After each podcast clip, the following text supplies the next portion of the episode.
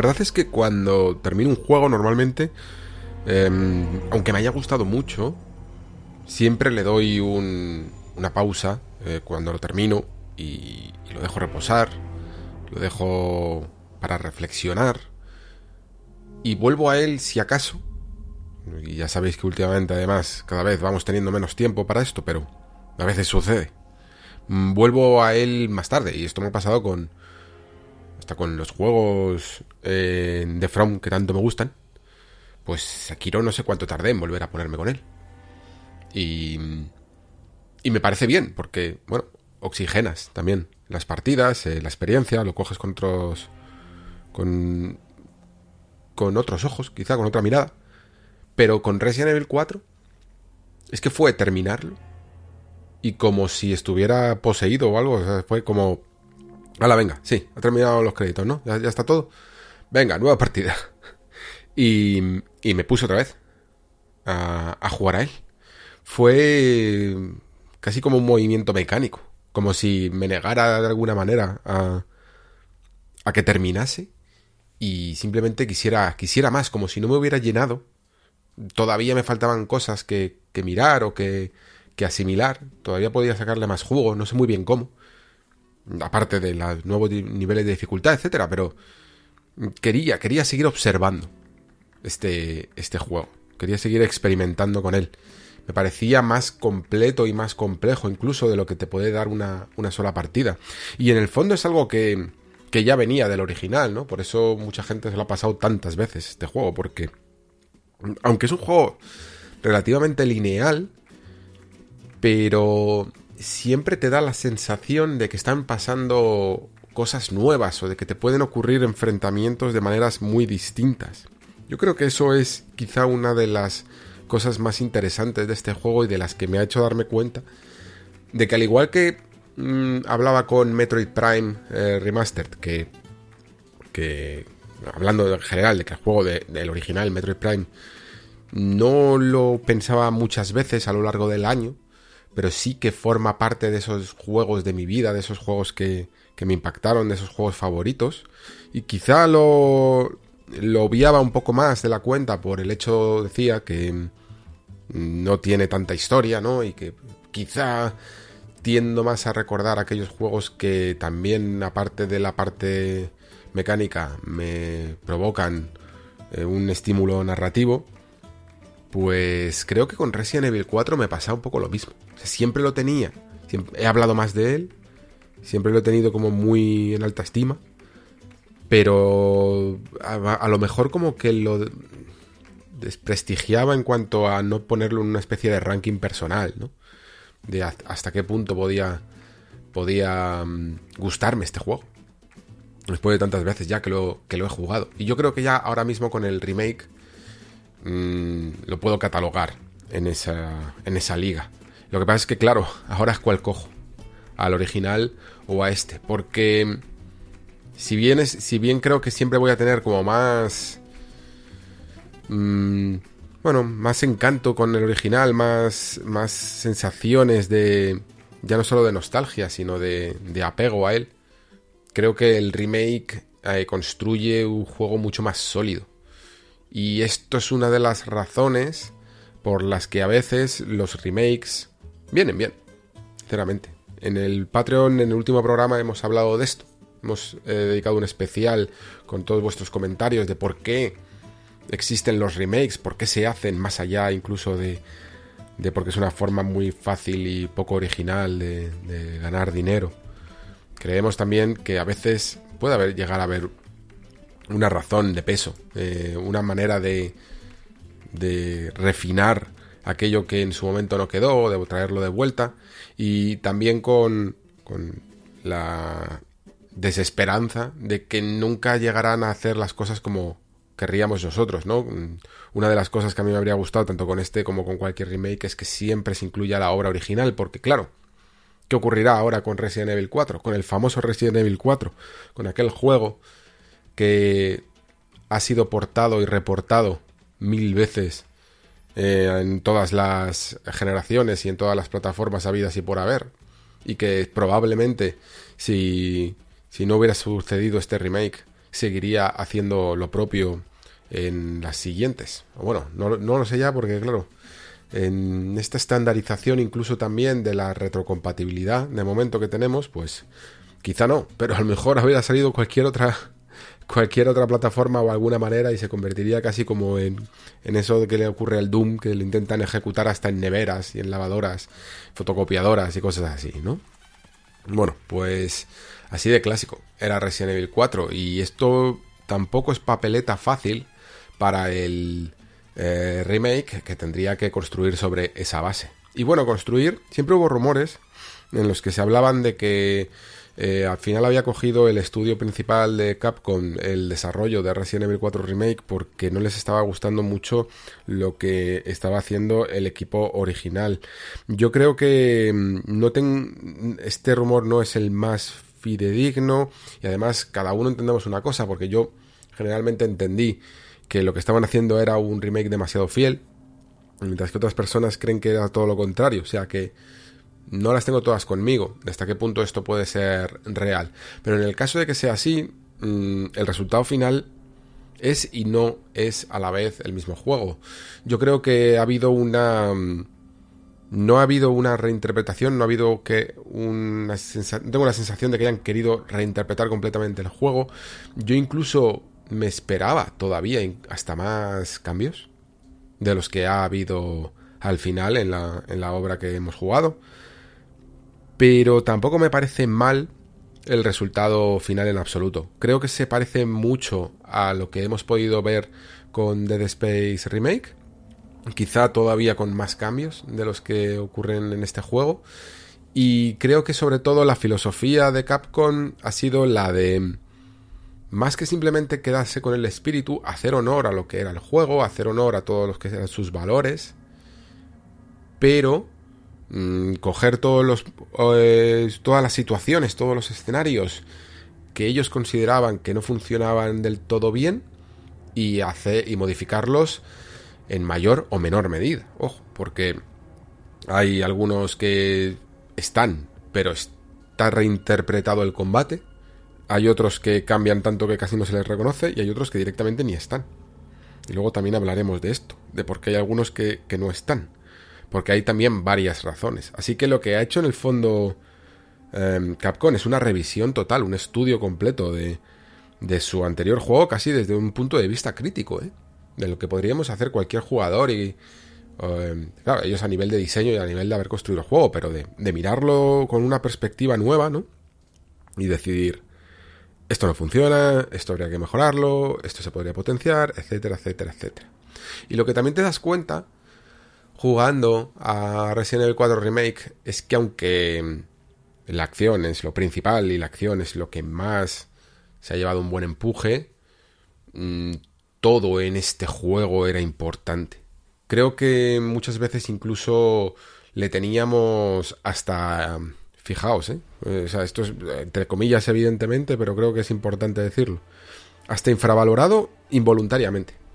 ¿Por qué? Porque siempre que hablábamos de Resident Evil 4 lo considerábamos como ese juego que creó que impulsó de alguna manera el, third person shooters, ¿no? Y luego salieron juegos como Dead Space o como Gears of War, toda la cantidad de juegos con esa perspectiva que hemos llamado así como por encima del hombro, ¿no?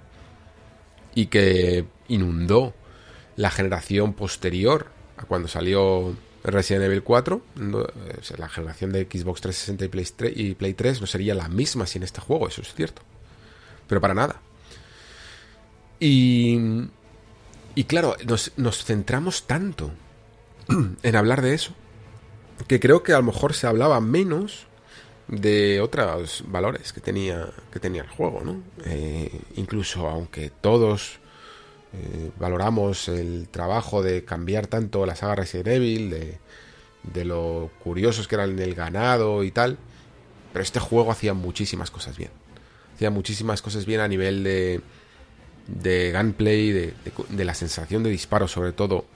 Era algo increíble. Y también de, de hasta de la ambientación, ¿no? De cómo era capaz de generar esas escenas de tensión en, en pleno día.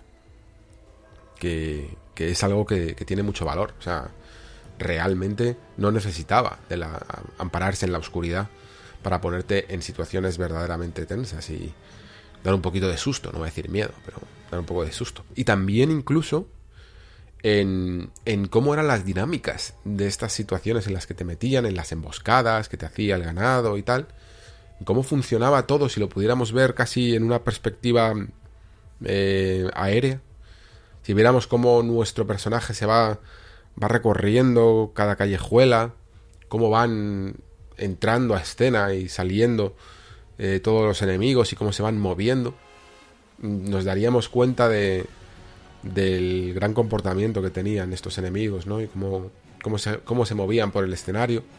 E incluso también la propia gestión de, de, de los recursos y del inventario. Una de las cosas que más llamó la atención y a la vez creo que tampoco se hablaba del todo mucho era la, esa especie de managing director, ¿no? Esa manera de que el juego siempre estaba eh, empujándote a la situación límite.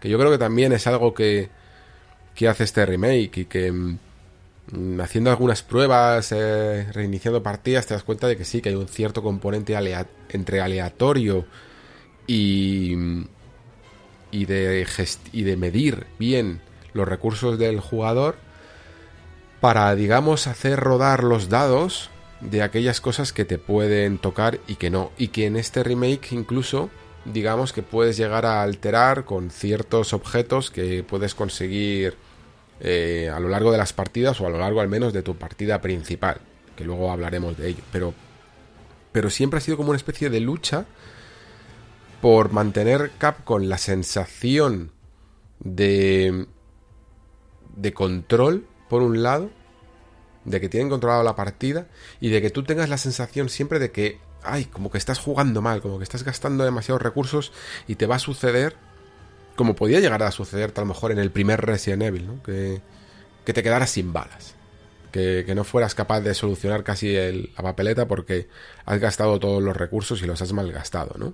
Aquí eso no pasa porque el juego creo que siempre es consciente de ello y siempre lo que hace es darte esa sensación, ese peligro, ese miedo de, de estoy jugando mal, pero a la vez darte una salida. A través de esos barriles, que esos barriles no son fijos, no hay nada dentro, son el, verdadero gato de Schrödinger, esos, esos barriles.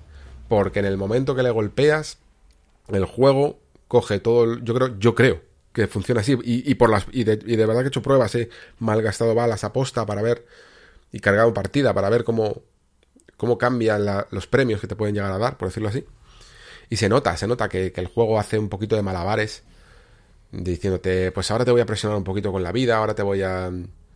Ahora vas a necesitar un poquito de balas, vamos a, considerar también este el tipo de maletín que llevas, el tipo de amuletos que llevas, ese tipo de cosas. Entonces, joder, es que me parece un juego inteligentísimo. Inteligentísimo, de verdad. Que, lo que busca es mantener siempre la tensión ante todo, ¿no? Y claro, em, para mantener la tensión ocurren dos cosas. La primera, que el juego necesita eh, hacer que aprendas rápidamente a jugar. Y la segunda, coger también todas esas partes que no producían tanta tensión del original que casi se veían como un respiro entre momento y momentazo y momentazo. Y aquí no darte ningún respiro prácticamente. O darte muchos menos, ¿no? Y creo que lo han conseguido por ambas partes. La primera, porque, analicemos incluso desde el juego original, ¿eh? lo que supone que tras un par de enfrentamientos en el que simplemente pilles un poco los controles y cómo se apunta, cómo te mueves y cómo corres y tal, ponerte uno de los enfrentamientos más complicados del juego, podríamos decir, al menos desde el momento en el que en el que empiezas, ¿no? Y es la llegada al pueblo.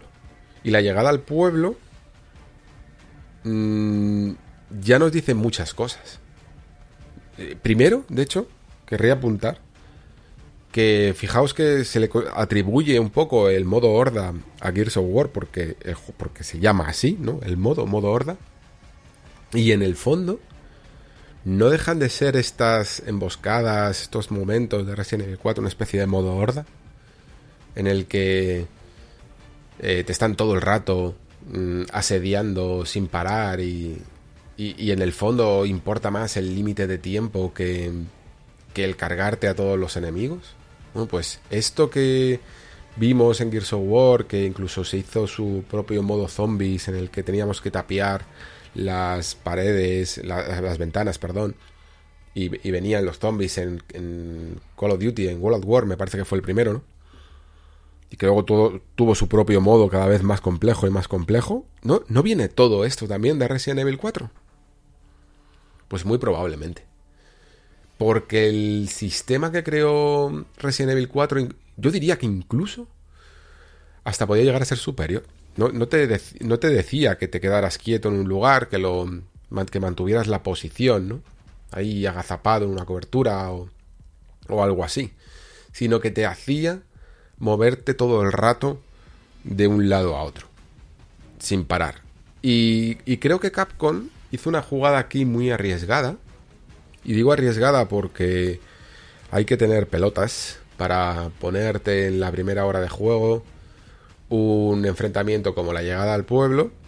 Sobre todo hace 12 años, que aunque no éramos ya... No, no, no, no éramos ingenuos en el mundo del videojuego, pero tampoco en teoría tan maduros como ahora.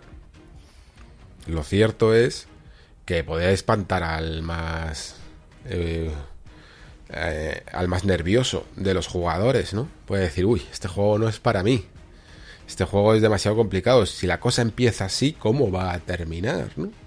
Y esa pregunta que para algunas personas puede llegar a ser interesante y retadora, sobre todo en, esto, en estos tiempos de, de los Souls y tal, para muchos otros jugadores, em, probablemente les podría haber espantado.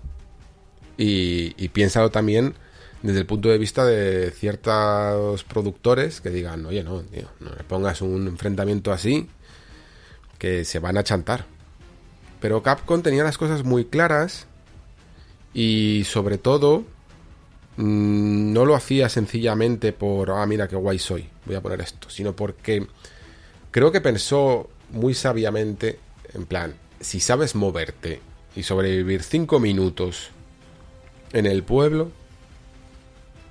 creo que vas a estar preparado para, para cualquier otra cosa. Y, y, no solo es que estés preparado, si, si muy probablemente podrías haber jugado más o menos, sobrevivido a otros enfrentamientos posteriores, pero no hubieras jugado bien. ¿Sabéis eso que sucede en el hack and slash? Y de esto Capcom también sabe mucho. ¿Sabéis eso que sucede? Que cuando terminas un bayoneta, terminas un Devil May Cry, estás en los últimos compases y dices, hostia, tío, es que llevo todo el juego jugando mal. Ahora sé jugar. Ahora es cuando debería, ya no solo porque tengas más desbloqueado ciertas cosas, sino porque empiezas a entender las dinámicas de los esquives, de, del movimiento del personaje, de cómo evitar el daño, de cómo hacer los combos. Aprendes a jugar como si todo el juego hubiera sido un tutorial, ¿no? Y entonces en la segunda partida ya va a ser cuando realmente lo domines y lo disfrutes al máximo desde el principio. Y no, no, quiero afirmar que Capcom llegara a lo mejor hasta, este, mm, cadena, hasta esta cadena de pensamiento. Pero a mí lo que me produce es esto. Que gracias a ese primer enfrentamiento en el pueblo, que además está perfectísimamente diseñado, ¿no? Para que haya zonas calientes, momentos en los que sea arriesgado y por un lado, momentos en los que no te deja que, haya sorpresas, que tengas que reaccionar a tiempo, eh, una manera de, de que mires bien a donde quiere Capcom que mires para que encuentres la escopeta, para que encuentres las salidas aparte de todo esto, creo que tenían como una cierta sensación, o la, sensación que me da a mí es, me está enseñando a jugar por completo, me está enseñando a, darme cuenta de que me tengo que mover. Principalmente porque además en el original no, no podías moverte mientras que disparabas, pero es que incluso aunque te pudieras mover, como ocurre ahora, el movimiento es tan lento en el fondo que, que tú lo que necesitas es controlar el entorno. En Resident Evil 4, da igual el, original que el remake, entender el, la orografía del mapa mm, la, es tan importante y el, movimiento de las cosas que puedes hacer, las cosas que puedes hacer incluso también para ahorrar balas y, y siempre estar también prestando atención a cuántas balas tienes de cada tipo de arma, es tan importante como la habilidad y los reflejos a la hora de disparar, como la puntería. Y esto te lo enseña todo rápidamente en 5 minutos de, tutorial el, el pueblo. Entonces, pues me parece que aunque sean cuatro casuchas y Capcom las haya dejado tal cual en este remake, tienen mucho valor y probablemente sea uno de los mejores niveles. Aunque no parezca como mega complejo, como yo que sé, la mansión mecánica de Dishonored 2 o algo así. Me sigue pareciendo uno de los mejores niveles de la historia. Porque todo lo que quiere conseguir lo consigue y en 5 minutos y tiene repercusiones muy fuertes para cómo vas a jugar a continuación. Y creo que donde después el, original, entonces, mm, podía flaquear un poco el ritmo, porque después de este momento, que llegas con el corazón acelerado, vas a una zona un poco más tranquila, vas a esa granja en la que empiezas a ver ahí los medallones, hay cuatro enemigos mal puestos, tienes mucha distancia y no te generan ningún tipo de problema. Y aquí es donde empiezas a ver un poquito más el talante del juego, del remake, y te das cuenta de que Capcom mm, está entendiendo este tipo de cosas y no te va a dejar salirte con la tuya en esta ocasión, ¿no? Entonces, después de un enfrentamiento como el del pueblo, pues viene otro enfrentamiento más como el de la granja, en el que ni siquiera todavía, sobre todo en la primera partida, te han dado eh, todos los recursos, todos los... Em, bueno, incluso todas las mecánicas. Porque sí, tú puedes aprender a, eh, a base de probar cómo funciona el cuchillo y, y los nuevos movimientos que tienes con el cuchillo. Pero aquí todavía realmente no te lo han explicado. Incluso luego más adelante tendrás una parte como de medio de sigilo, en el que te dirán un poquito más algunas cosas sobre el cuchillo. Pero todavía no. Todavía simplemente quieren que te centres en el propio gameplay y en el movimiento. Y por si no te ha quedado claro en el pueblo, pues te llevan a esta parte de la granja, que me parece que está muy bien porque de nuevo te generan un, un escenario muchísimo más circular, en el que además hay sorpresita, porque hay un nuevo enemigo, y vuelve a haber ese momento en el que tú crees que tienes el escenario controlado, en el que puedes ir despachándolos como podías hacer en el, en el juego original a todos los enemigos poco a poco. Y no, este juego no te permite hacer eso. No te permite hacer eso. Siempre hay un momento en el que digamos que salta el script, te llevan a un lugar casi de punto de no retorno en el que no vas a estar a salvo y te toca te toca correr.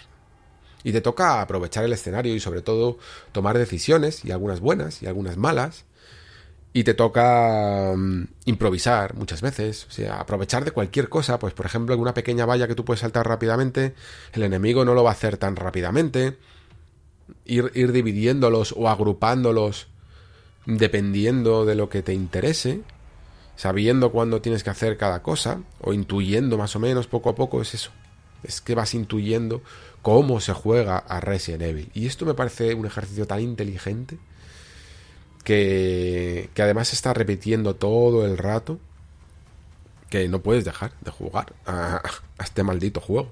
Estás condenado, estás como, como si tú tuvieras las plagas y te estuvieran ahí obligando a, seguir. Y,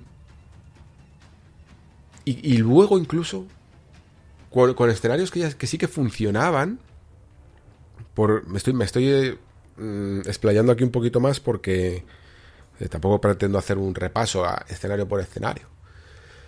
Pero me estoy explayando un poquito más porque son los primeros escenarios. Entonces tampoco los voy a llamar, considero tan spoiler. Y, y además es que muchos de ellos son clásicos y estaban en el juego original, ¿no? Y luego vas a uno, que es el de los puentes. Seguro que os, acordáis que es la primera vez que ves justo al buhonero. Puedes comprar incluso ya el rifle en el original. Y aquí también. Y.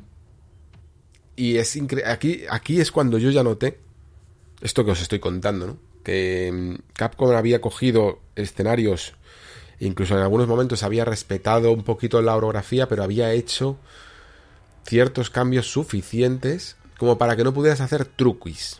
Truquis que te, iba, que te están arrebatando, que evidentemente si te da la oportunidad del juego de hacerlo, lo vas a hacer. Pero que en el fondo te están arrebatando la diversión. Y este escenario de los puentes es bastante mm, representativo de esto que estoy diciendo.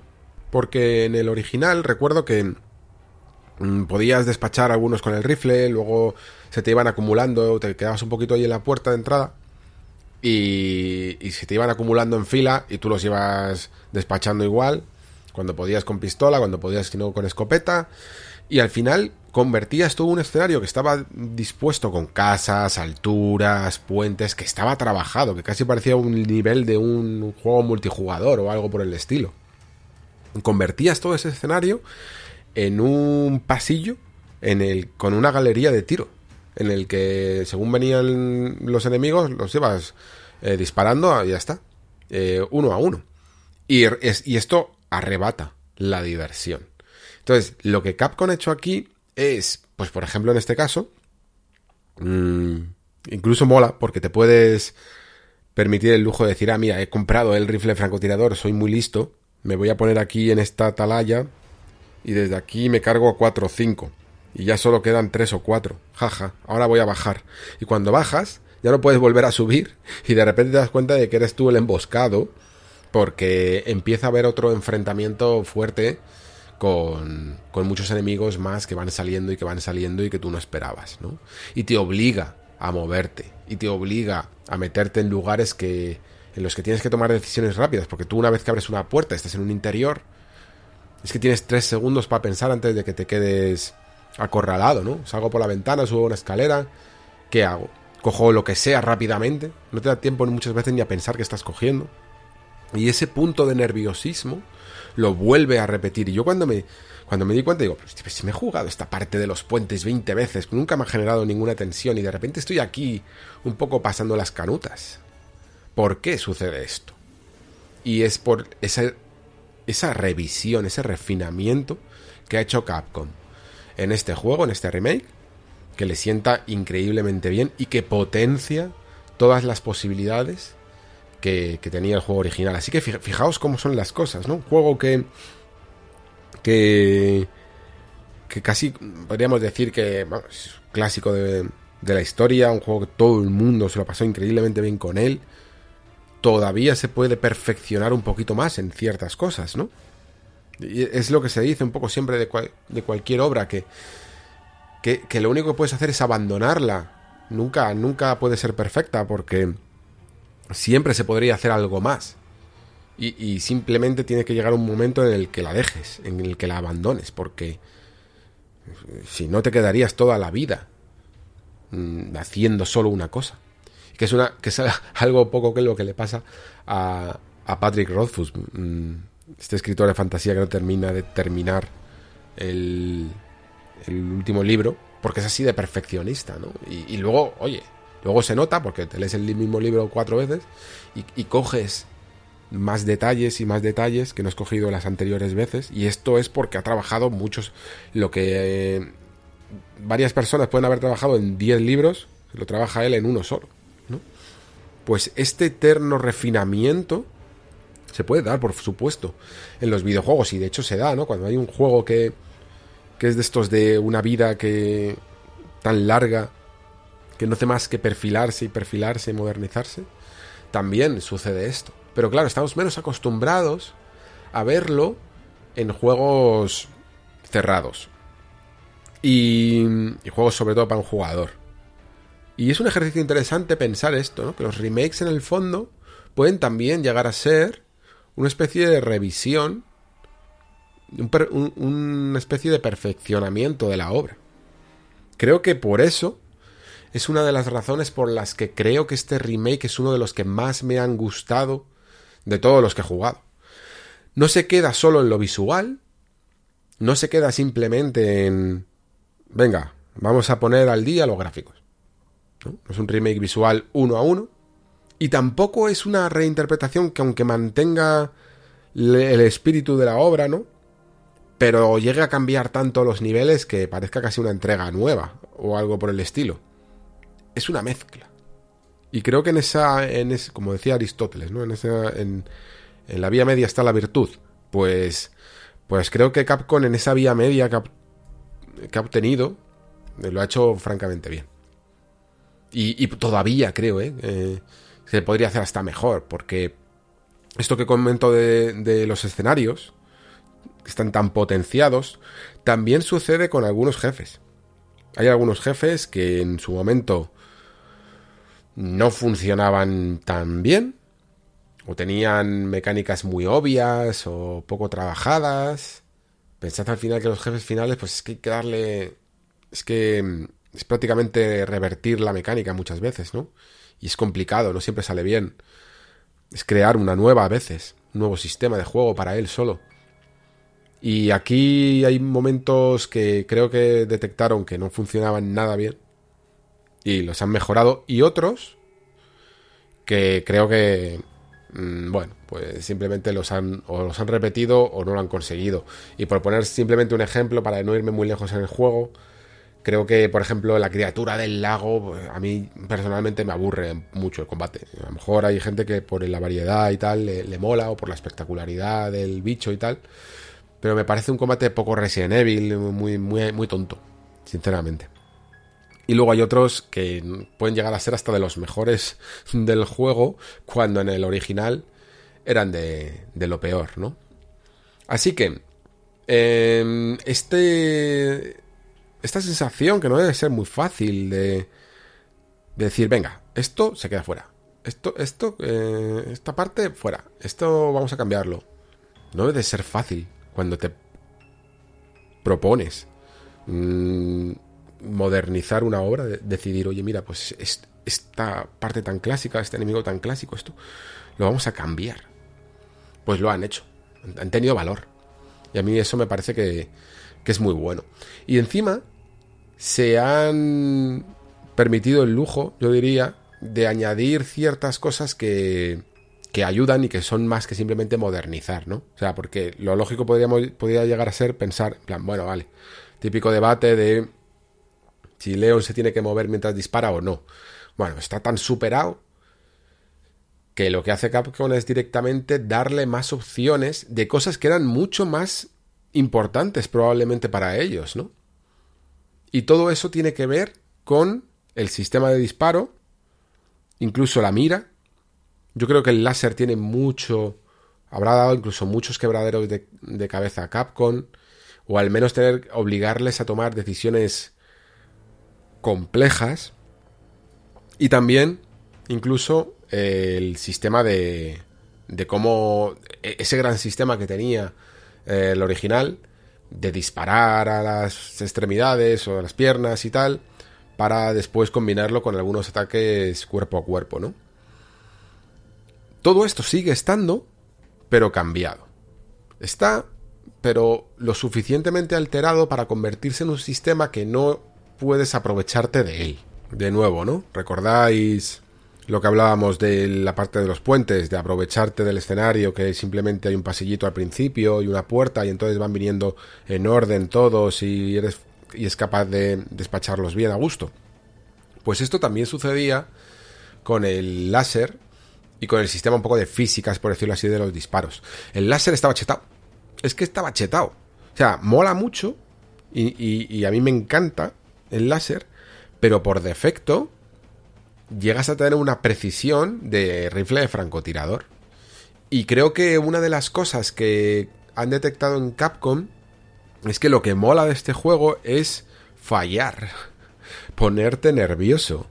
Y la retícula que, mm, que han inventado para los últimos Resident Evil es una retícula que, que da menos gustito, porque lo da, porque no es lo mismo tener un punto ahí bien marcado y ver cómo rápidamente al pegar la bala se incrusta en ese lugar y, hay una reacción, que tener una retícula más o menos precisa, que requiere además muchas veces de que te quedes un poquito parado, para que, que es un poco también la respuesta, ¿no? ¿Qué, ¿Qué, hizo Capcom? En plan, bueno, vale, vamos a dejar que te muevas, pero si te mueves, abrimos la retícula para que haya una especie de diana aleatoria en el que el dardo puede caer en este lugar más o menos, pero no sabes exactamente dónde.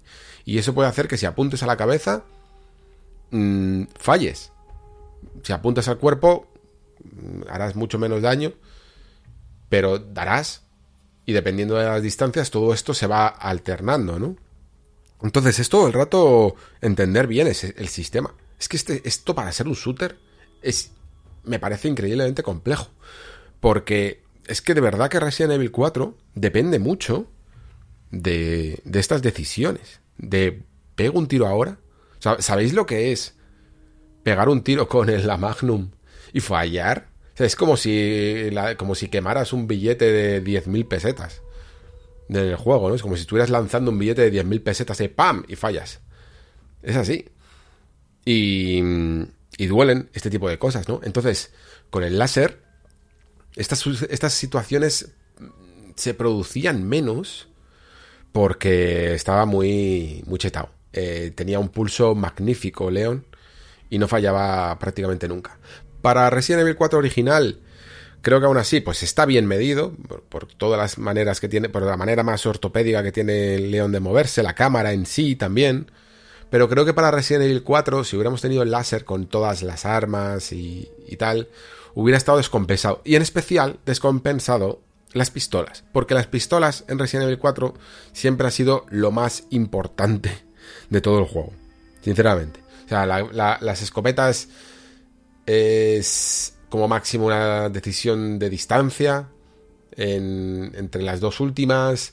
Eh, el rifle francotirador siempre cumple un poco la misma función, pero la pistola es una de las armas que más va, o la que más vas a utilizar durante todo el juego, la que más vas a querer incluso utilizar siempre, ¿no? Para ahorrar balas, porque te van a dar muchas, mientras que de otras, de otras armas siempre va a ser como en plan el plan B, mientras que la pistola siempre es el plan A.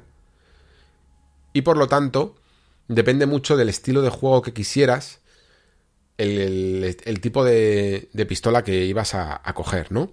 Y casi todo el mundo cogíamos la Red 9 en el original, pues porque tenía potencia de fuego al máximo y encima después le aplicabas una culata y si a esto encima le ponías el láser, pues ¿para qué coger otra? Si es que aunque tuvieran otras más, más cadencia, al final estaba muy compensado con el firepower que tenía la red 9, ¿no? Y aquí, pues la red 9 no la he utilizado prácticamente. Porque yo he tirado más del láser. Pero el juego ha hecho varias cosas para meterte el láser. Primero, no te lo da de serie. Segundo, dice, ¿quieres el láser? Ok, pues tienes que, cogerlo a través de las espinelas, ni siquiera lo puedes comprar con dinero normal. Y luego hablaremos de las espinelas y de toda la movida que es esto tan guapa. Y tercero, mm, una vez que tienes el láser, ya te avisa el juego de que solo vale para la pistola base y para la, y la, Punisher, la, mm, otra, otra pistola que también solo puedes conseguir con espinelas. Con lo cual el juego ya incluso te está diciendo, vas a gastar muchas espinelas, ¿eh? Para conseguir esto que quieres.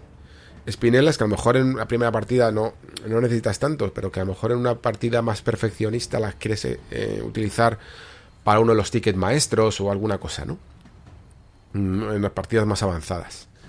Y ya te está diciendo, ya te está orientando hacia un estilo de juego. Y, y sí, la, la más o menos está bien porque puedes conseguir em, una cadencia bastante y una mezcla, una media de, de potencia de fuego bastante bien cuando la vas mejorando. Y luego, sobre todo, incluso en algunos momentos, pues es bastante útil. Sobre todo gracias a. porque atraviesa, ¿no?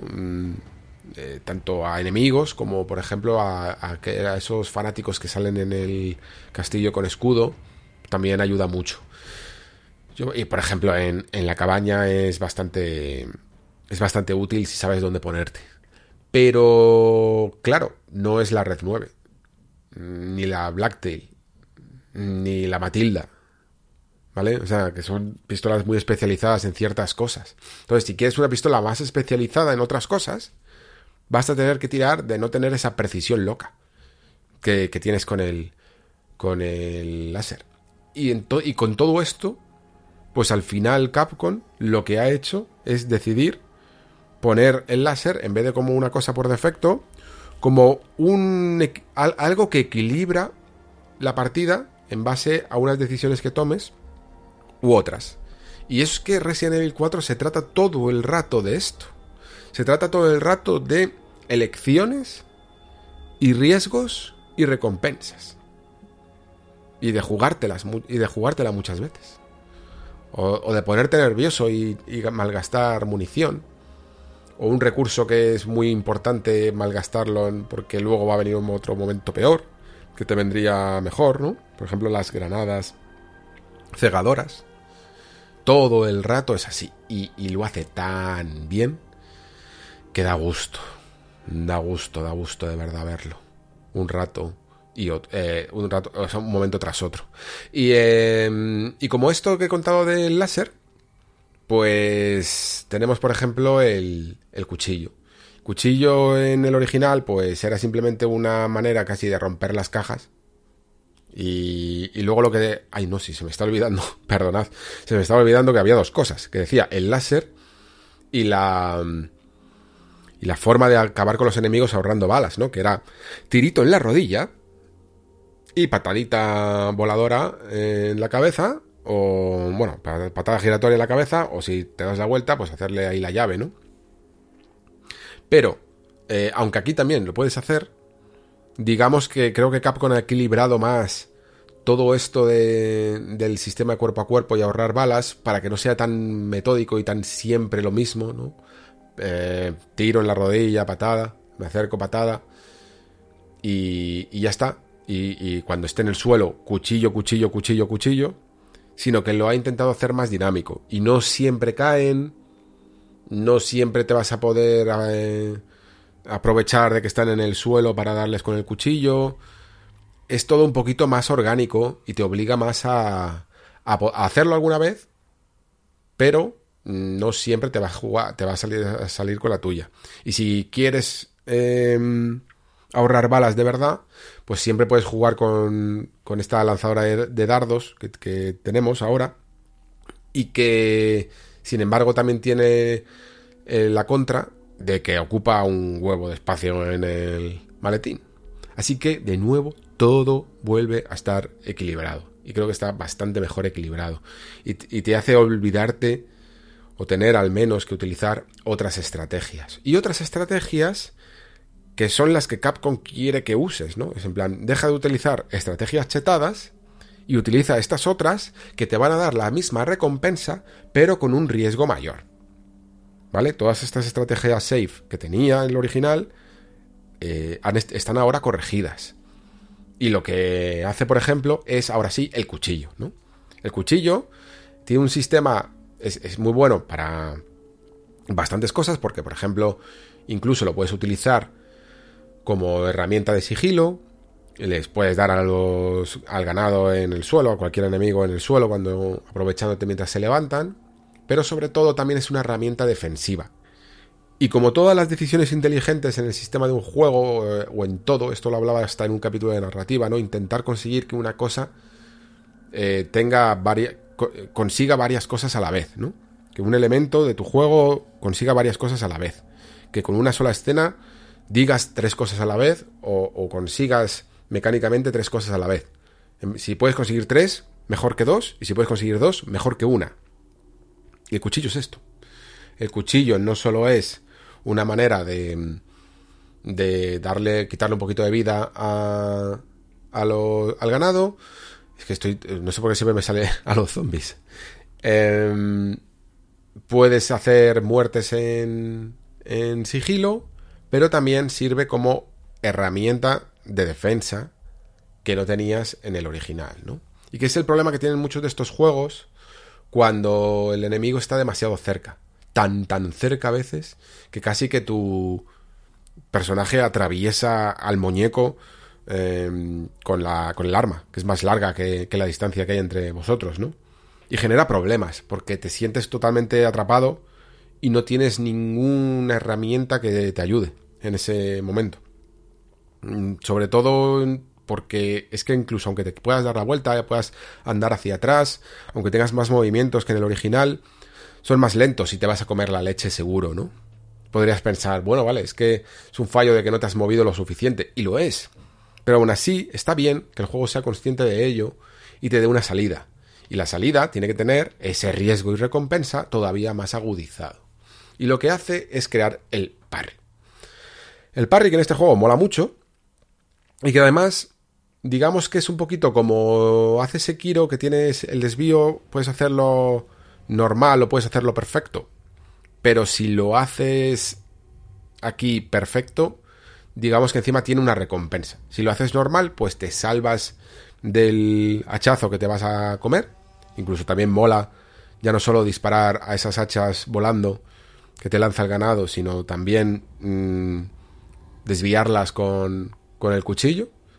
Pero si lo haces perfecto, les dejas eh, atontados, les dejas aturdidos y, y perfectos para darle una patadita extra. Que además puedes estabilizar a los que vienen por detrás. Todo de nuevo, súper, súper equilibrado. Súper equilibrado. Y encima como el cuchillo, de esta manera, digamos que podría llegar a estar hasta chetado para personas que lo utilicen, que lo utilicen mucho, que sean muy buenos con el parry y tal, pues ya se encarga Capcom de añadirle un, una durabilidad al cuchillo principal, pero para que tengas que invertir mucho en él, repararlo o hacer uso de ciertos cuchillitos que te vas encontrando por el camino y que te pueden salvar de un de un problema, ¿no? Cuando se te ha acabado del todo el cuchillo. Y es... Es que es perfecto, de nuevo. Porque además todas estas cosas están diseñadas para que sean herramientas de las que por más que quieras abusar de una porque es la que mejor, la que más te gusta o la que mejor se te da, tengas que variar. Tengas que variar de arma, tengas que variar de estrategia, tengas que variar de equipo, de todo.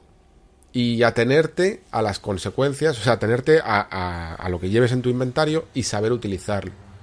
Y saber utilizarlo. Quizá, de hecho, diría que, creo que una de las decisiones más complicadas que ha tenido Capcom es si permitir al jugador acceder al maletín en mitad de un combate o no.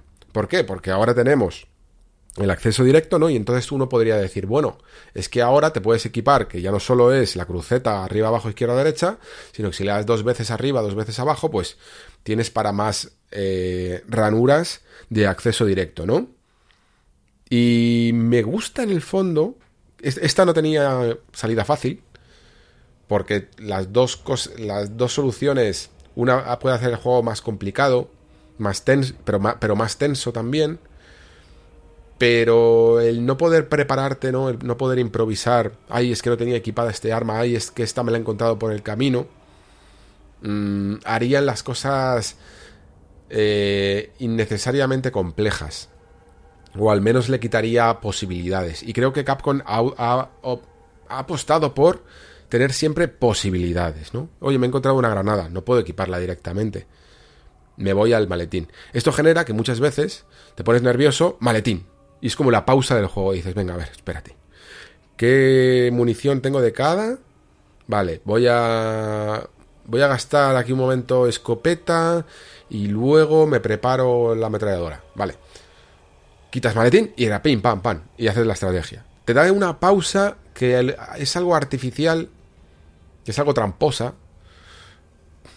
Pero no me importa. Creo que se lo puedo. Creo que se lo puedo perdonar creo que se lo puedo perdonar al juego. Porque la. Más que nada porque la otra solución me parece peor, básicamente. Y yo lo he utilizado mucho, vaya. En vez de cambiar directamente con el acceso rápido, irme al maletín, esperar un momento, analizar la situación, rebajar los nervios para decir, venga, sí, ¿cuál es la estrategia que voy a utilizar ahora? ¿Cuál es la manera más óptima de, consumir mis recursos, no? Y. Y al menos también añade un punto más estratégico al juego. Porque es que fijaos, estamos hablando siempre de que Resident Evil es un juego de acción Y a mí me parece un juego mega estratégico. De verdad. Me parece súper, súper, súper estratégico. Cuchillo es increíble. Eh, tiene sus momentos incluso de brillar. Momentos que son para cuchillo. Y que parece que vas a creer que estás jugando a, a Sekiro, ¿vale? Y sobre el sigilo que he mencionado antes, mm, no hay que preocuparse. Los que hayáis jugado lo habréis notado, que es que no hay manera de, de aprovecharte del sigilo, ¿eh? O sea, ni aunque seas el, el rey de, de, de este tipo de juegos, no se trata de eso. Es que simplemente está para quitarte un enemigo que probablemente Capcom ya sabe que, lo vas a utilizar con el sigilo. Mm, como máximo un par más. Y, y, la refriega va a venir igual. Y es simplemente una especie de mini recompensa, creo, para aquellos que van, que se aproximan a un escenario metódicamente en vez de a lo loco. Es como en plan, ¿quieres lo loco? Pues nada, este te va a pillar y no, no hay sigilo que valga. Mientras que si lo haces así, pues te da la sensación de que estás analizando un poco más la situación y, y, te recompensa con un par de enemigos que te puedes quitar en medio. Por cierto, no lo he dicho, pero eh, la sensación de disparo, es verdad que quizá con la retícula nueva se pierda más ese gameplay tan característico que tenía el juego original, pero creo que es, creo que está bien. Y creo que además incluso eh, la podéis potenciar. A lo mejor algunos de vosotros me habéis dicho que no lo notáis tanto, pero creo que dependiendo de con qué sistema de sonido juegues, si juegas con unos cascos, hay una opción, no sé si es en accesibilidad o en sonido, que te da para eh, aumentar un poquito el impacto de las balas. Y que a mí personalmente me daba como más gustito. Notaba como muy fuerte eh, ese impacto. No sé si lo he leído. Espero que no me falle la memoria. Pero creo que lo he leído con Resident Evil 4. Que mm, el, el eh, sonido de, de, este juego no es muy real. En cuanto al estilo de armas y tal. Y esto está hecho a posta. Porque Capcom no busca la realidad en el sonido de las armas. Ni en cuanto al impacto de la bala, ni en cuanto a la repetición del sonido. Porque consideran que es más importante dar un buen feedback aunque sea con un sonido más irreal, que otro que, que no te produzca las sensaciones correctas. Y a mí personalmente me parece fantástico, porque esto ni siquiera, es que no es el Call of Duty, además, es que no, no necesita eso. Que aunque que incluso en Call of Duty hasta me lo pensaba, porque también todos los juegos al final necesitan un buen feedback. Pero bueno, entiendo que allí las cosas tienen que ser más mm, pseudo realistas. Pero en Resident Evil 4, a mí el sonido auténtico de las cosas me dan absolutamente igual. Completamente igual. Yo lo que quiero es eh, el, el, estímulo adecuado, el estímulo sonoro adecuado. Tener la sensación incluso de poderío, de hasta con una pistola, que muchas veces suena muy, muy fuerte, como con mucha... retumba mucho en ciertos sitios, ¿no? Y tienes la sensación de haber pegado un, un buen tiro a, la pierna o a la cabeza de, de uno de los ganados, ¿no? Vale, eh, estoy pensando si hablo un poquito de... Porque he hablado de los cambios y antes de pasar a otras cosillas, creo que a lo mejor merecería la pena hablar también de lo que no tiene. Porque como he dicho, en el juego hay veces que, no es que solo cambie cosas, sino que también hay otras que descarta. ¿Vale? Y estas que descarta eh, pueden llegar a tener un poquito de polémica porque yo no sé si es que al final, con todas las veces que juega Resident Evil 4, mmm, todo me parece como mítico, pero hay momentos que no están en el juego. Y piensas, ¿por qué no están? Porque luego hay otros, claro, que, que añade incluso, no es que modifique, es que añade. Y piensas, ¿no están porque no funcionaban? como estoy aquí más o menos argumentando, o hay otros que no están porque se los están guardando. Porque al principio piensas, bueno, joder, es que no, no está X escena. Mm, y luego ves que hay otra que no está. Y luego ves otra que... Y dices, hostia, esta, esta ya es rara que no esté. Y luego ves hasta algún enemigo que dices, esto sí que me parece rarísimo. Porque además hasta se puede llegar, se alude a él en algunos documentos de estos que te encuentras por el camino, ¿no? Y dices, ¿por qué no está? ¿Y por qué encima si no lo vas a hacer, mm, harías un documento sobre él? Y eso me raya más. Y me ha hecho pensar al final, pues que mm, el, digamos que el proyecto Resident Evil 4 es más ambicioso incluso de, de lo que ya fue el original.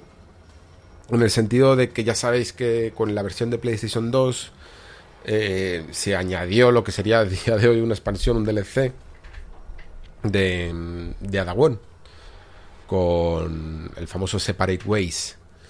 Y este Separate Ways, em, al final, pues bueno, aunque incluía algunos momentos que eran un poco de hada, pero también se sostenía sobre la base del juego original, ¿no?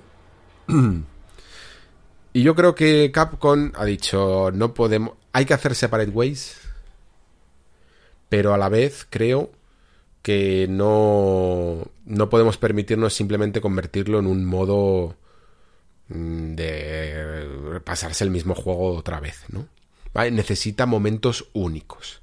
Y creo que muchos de esos momentos que no hemos encontrado en el juego, en este remake, los vamos a ver allí. Y muchos enemigos o jefes que no hemos visto, muchos, uno, sobre todo, mm, seguramente esté ahí. Y solo por decir una, una escena, ¿vale? Eh, que tampoco me parece tan, tan, no me parece ni spoiler decirlo, porque he elegido decir esta escena precisamente porque me parece lo más normal del mundo. Y no es un jefe, no es un momento mítico, no tiene nada que ver con la historia, ni nada de, nada. Es el teleférico.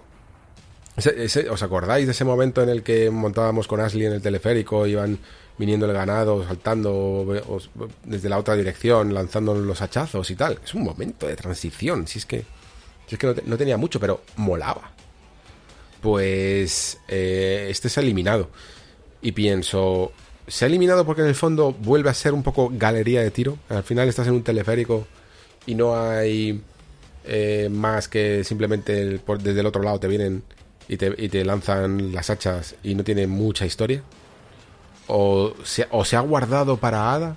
O se ha guardado para Ada y a la vez es que hay una, va a haber una revisión importante en el que ya no solo puedes disparar a la distancia, sino que te van a a saltar más en una cabina un poco más grande en el que se van a lanzar, van a saltar hacia tu cabina, se van a meter por las ventanas y tienes que andar mirando los que entran y los que van a entrar que están a los lejos y ese tipo de cosas. O sea, se puede hacer un nivel interesante, ¿no?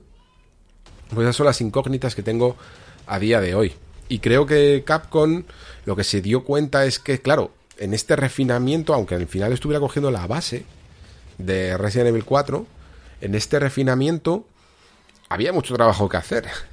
Si, querías trabajarte bien, todas las, todas las situaciones, todos los niveles, ¿no? Había mucho que hacer y quizá haya preferido aprovechar que existía este contenido extra para decir, venga, vale, necesitamos un respiro. Mm, el juego en sí ya dura mm, prácticamente lo mismo que el original y por lo tanto vamos a, vamos a hacer un buen contenido que lo expanda y vamos a dejar algunas secuencias originales para Ada. Yo creo, esa es mi teoría, ¿eh? Ya veremos qué pasa un poco los próximos meses, si se anuncia algo. Pero yo creo que es probable que Capcom con este juego vaya con todo. Esa es la sensación, es la sensación que me da. Pero bueno, otros juegos han tenido otros DLCs menos ambiciosos de lo que estoy proponiendo yo en cuanto a otros remakes, ¿no? Así que veremos un poco eh, lo que pasa.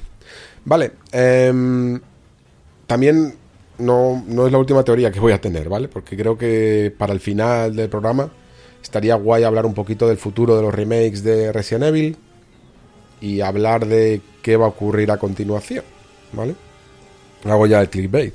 Si lo siguiente va a ser Resident Evil 5 o si se esperará o, qué pasará. Y por qué no es tan fácil que sea Resident Evil 5. También es importante hablar de ello. Vale, Como digo, eh, Resident Evil no solo es ni siquiera es acción, creo que es mucha gestión. Y dentro de esa gestión está la gestión táctica de, del espacio, del entorno, en la que tenemos que estar todo el rato moviéndonos y tal, pero luego también está la del inventario. Y creo que este juego, uff, este, fijaos como siempre fue un poco los Resident Evil, incluso eh, los remakes se ve también muy bien cómo apretaban, ¿no? Con, con el espacio de los bolsillos y ir cogiendo poco a poco bolsillos, que aquí se transformó en ir comprando los maletines, pero creo que Resident Evil 4 entendió muy bien todo esto y sobre todo consiguió ser de los pocos juegos que recuerdo en los que la limitación del espacio, o sea, del espacio de inventario, mmm, juega a su favor en vez de ser una molestia.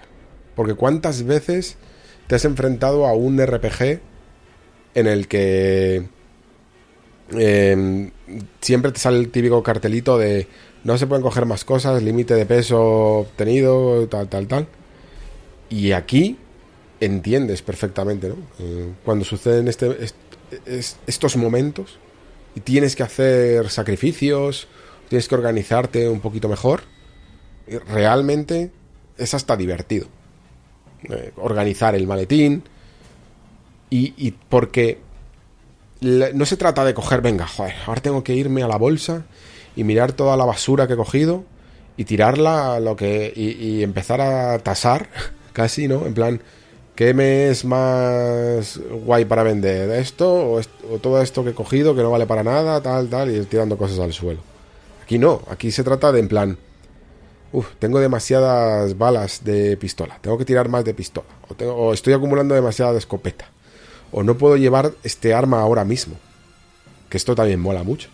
Porque te limitas y dices, venga, pues en el siguiente tramo del juego mmm, tengo que hacerlo sin eh, Magnum o sin rifle de francotirador o sin ametralladora. Te vas probando a ti mismo, ¿no? Y, y te obliga incluso a tomar decisiones de... No, tengo que, todo el mundo más o menos sabe que, el maletín, por lo menos, cuanto antes mejor comprarlo, ¿no? Pero imagínate que llegas en malas condiciones por lo que sea no puedes comprarlo en ese momento, pues tendrás que, hasta que lo puedas comprar, jugar de otra manera, ¿no? Y todo esto encima, todo este sistema de economía y de espacio, se suma con decisiones inteligentes, sobre todo con la pistola, que además creo que por fin está bien explicado. Creo que muchos al final, con el primer juego, yo por lo menos recuerdo que al principio no, no sé, eh, tirabas un poco por intuición pero al final entendías bien cómo las posibilidades de cada arma, de cada mejora, de cómo venderlas, de cuándo venderlas, de, de, qué mejorar. Y aquí el juego, aparte de ponerte directamente un documento de la importancia de las pistolas, básicamente, que creo que te la dicen con, el, con, la llegada al castillo, más o menos, eh, por si no te ha quedado claro, mmm, también te, te ofrece todo un sistema de comparativas que a mí me, me ha encantado.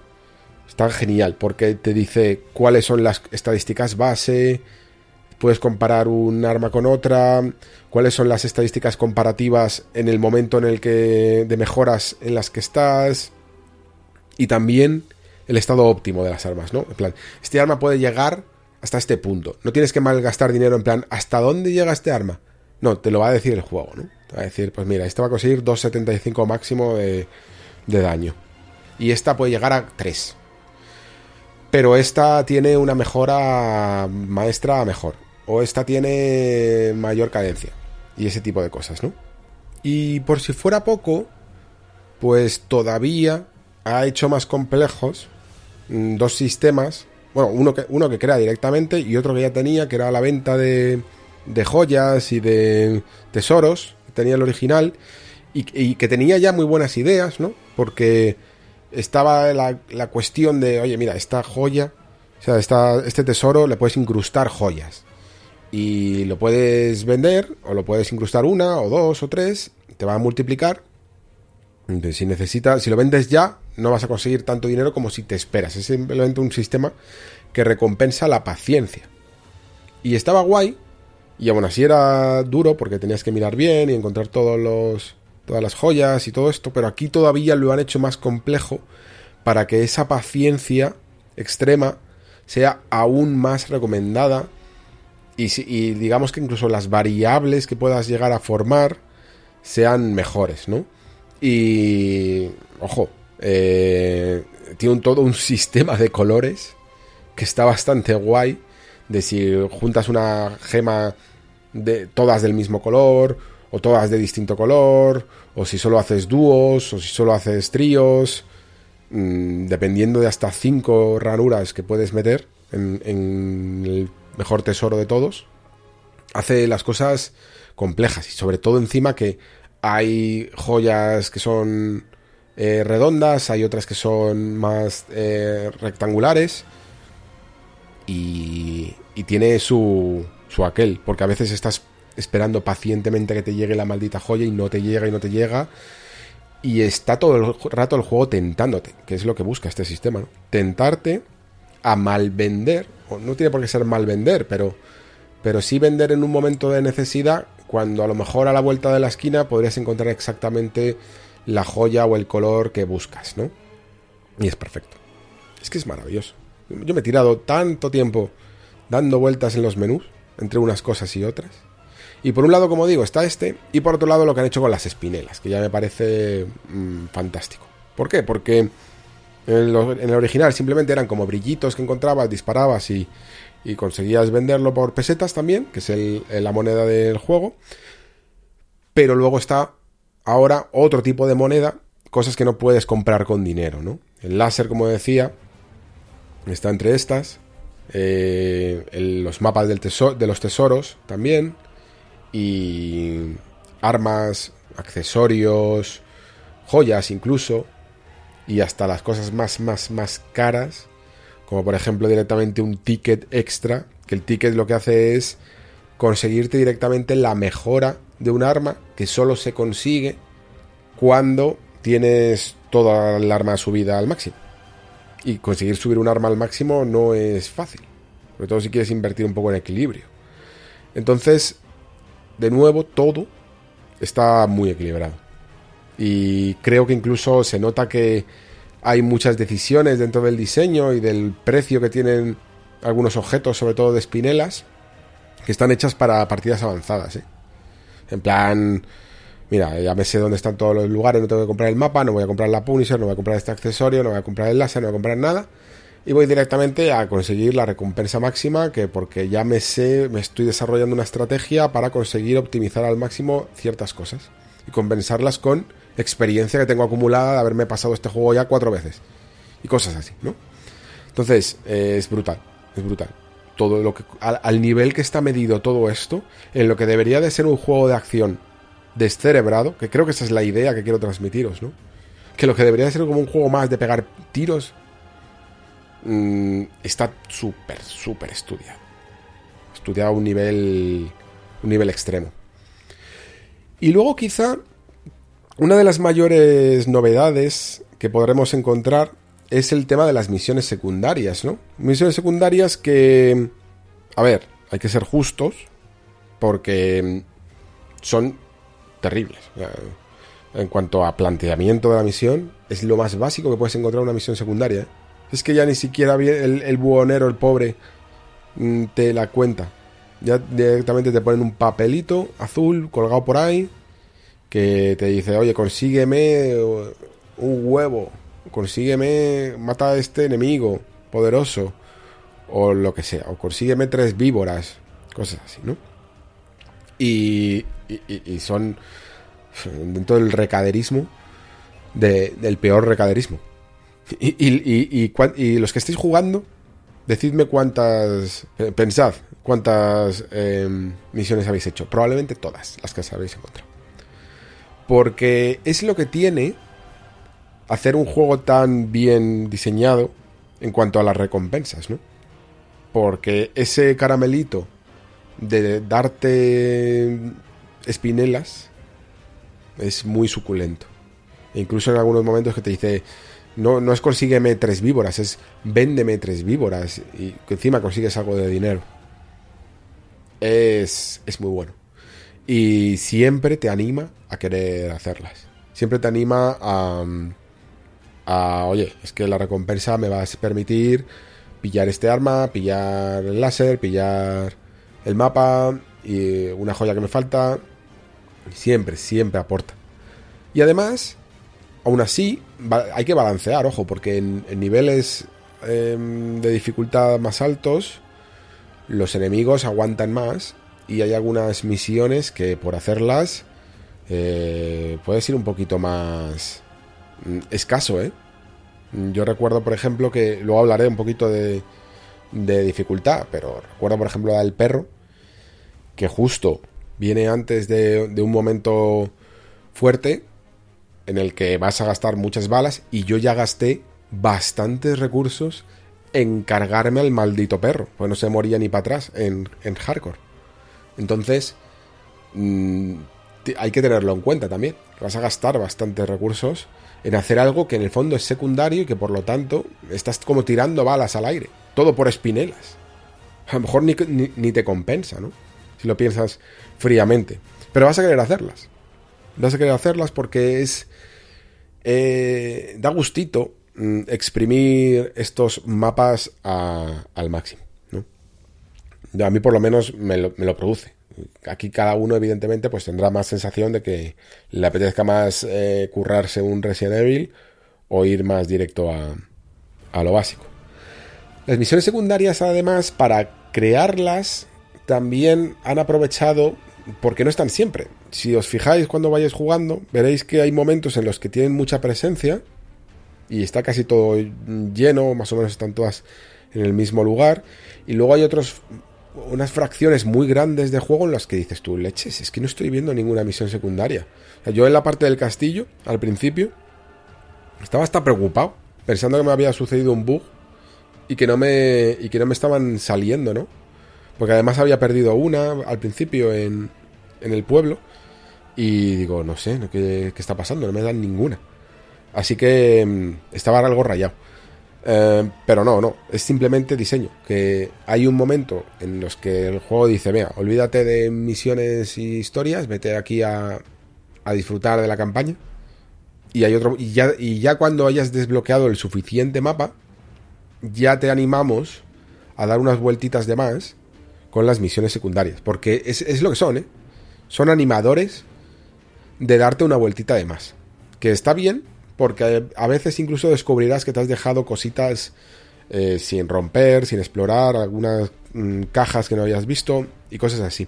Lo cual es un aliciente para, para ese backtracking. en algunos casos, como digo, eh, transforman incluso bastante escenarios que ya estaban vistos. Y yo creo que quizá el mejor, el mayor representante de esto es el lago el lago que era una zona bastante anodina del juego, en el que pues, parecía muy grande, pero simplemente era bordear y tal. Aquí lo convierte en un entorno casi como una especie de mini mundo abierto y que me da un poco pie a hablar del cambio un poco de diseño que hay con, Resident Evil 4 con respecto a, otros juegos de casi todos los juegos más enfocados quizá más al terror de, de la serie, ¿no? Porque aquí lo que hace Capcom es crear un, entorno que puedes eh, recorrer de una manera un poquito más libre, o mejor dicho, casi incluso en el orden que tú quieras. Y, y, está bien porque te produce unas sensaciones casi de cierta agencia que sobre todo el original perdía, sobre todo con respecto a otros juegos en los que había más pa' aquí pa' allá. En Resident Evil 4, uno de sus puntos flacos, por decirlo así, pero bueno, que es que tiene difícil arreglo por, porque su espíritu es el de juego de acción, es que incluso en escenarios hasta más laberínticos o con más posibilidades como el propio castillo, no se no te dejaba más que un solo camino que recorrer. Solo tenías una puerta que se abría. Como máximo luego podías conectar ciertos puntos, pero no había esa no, no, no existía esa comisaría ni esa casa de los Baker, ni esa mansión Spencer, en el que tuvieras que ir eh, de un lado para otro mientras que vas resolviendo puzzles. Y hay puzzles en Resident Evil 4 y casi que algunos se los podrían haber ahorrado, porque hay algunos que, madre mía, es que no... O no tienen sentidos, como esa especie de slider raro que ponen en la piscifactoría, o el puzzle de las espadas que es bastante, bastante tontorrón. Mm, supongo que como el carácter de la serie siempre ha sido un poco eso, conectar cosas, sobre todo coger objetos, incrustarlos por ahí en, en cuadros o en paredes o en movidas, eh, se han quedado con, con respetar eso. Pero no le hacen mucho bien, tampoco. Y una de mis grandes curiosidades era esta, ¿no? ¿Qué iba a ocurrir con el diseño de niveles? Si se van a atrever a hacer algo parecido a lo que estaban haciendo sus últimos juegos en mayor o menor medida, porque si os fijáis, mmm, a ver, esto es algo que ya como digo estaba siempre, pero desde Resident Evil 7, por ejemplo, con coger el espíritu de Nemesis y de Mr. X en Resident Evil 2 original y potenciarlos también. Mm, en, en Resident Evil 7 con, con la familia Baker, sobre todo con el padre y la, y la madre, claro. Eh, en Resident Evil 2 con Mr. X, con un Mr. X que no te dejaba en paz en un momento de la aventura. En Resident Evil 3, un poco menos, la verdad, bastante menos con Nemesis. Y, eh, y también en Resident Evil 8, al menos en la parte del castillo, que también estaba un poquito linealizada. Pero bueno, también te perseguían un poco. Había como una zona mm, más libre, ¿no? En el que estaba ese enemigo, en el que jugáis un poco al pilla-pilla o al escondite. Es una, es una mecánica que para mí ya casi es intrínseca dentro de la serie. Y creo que habría estado guay que hubiera un momento.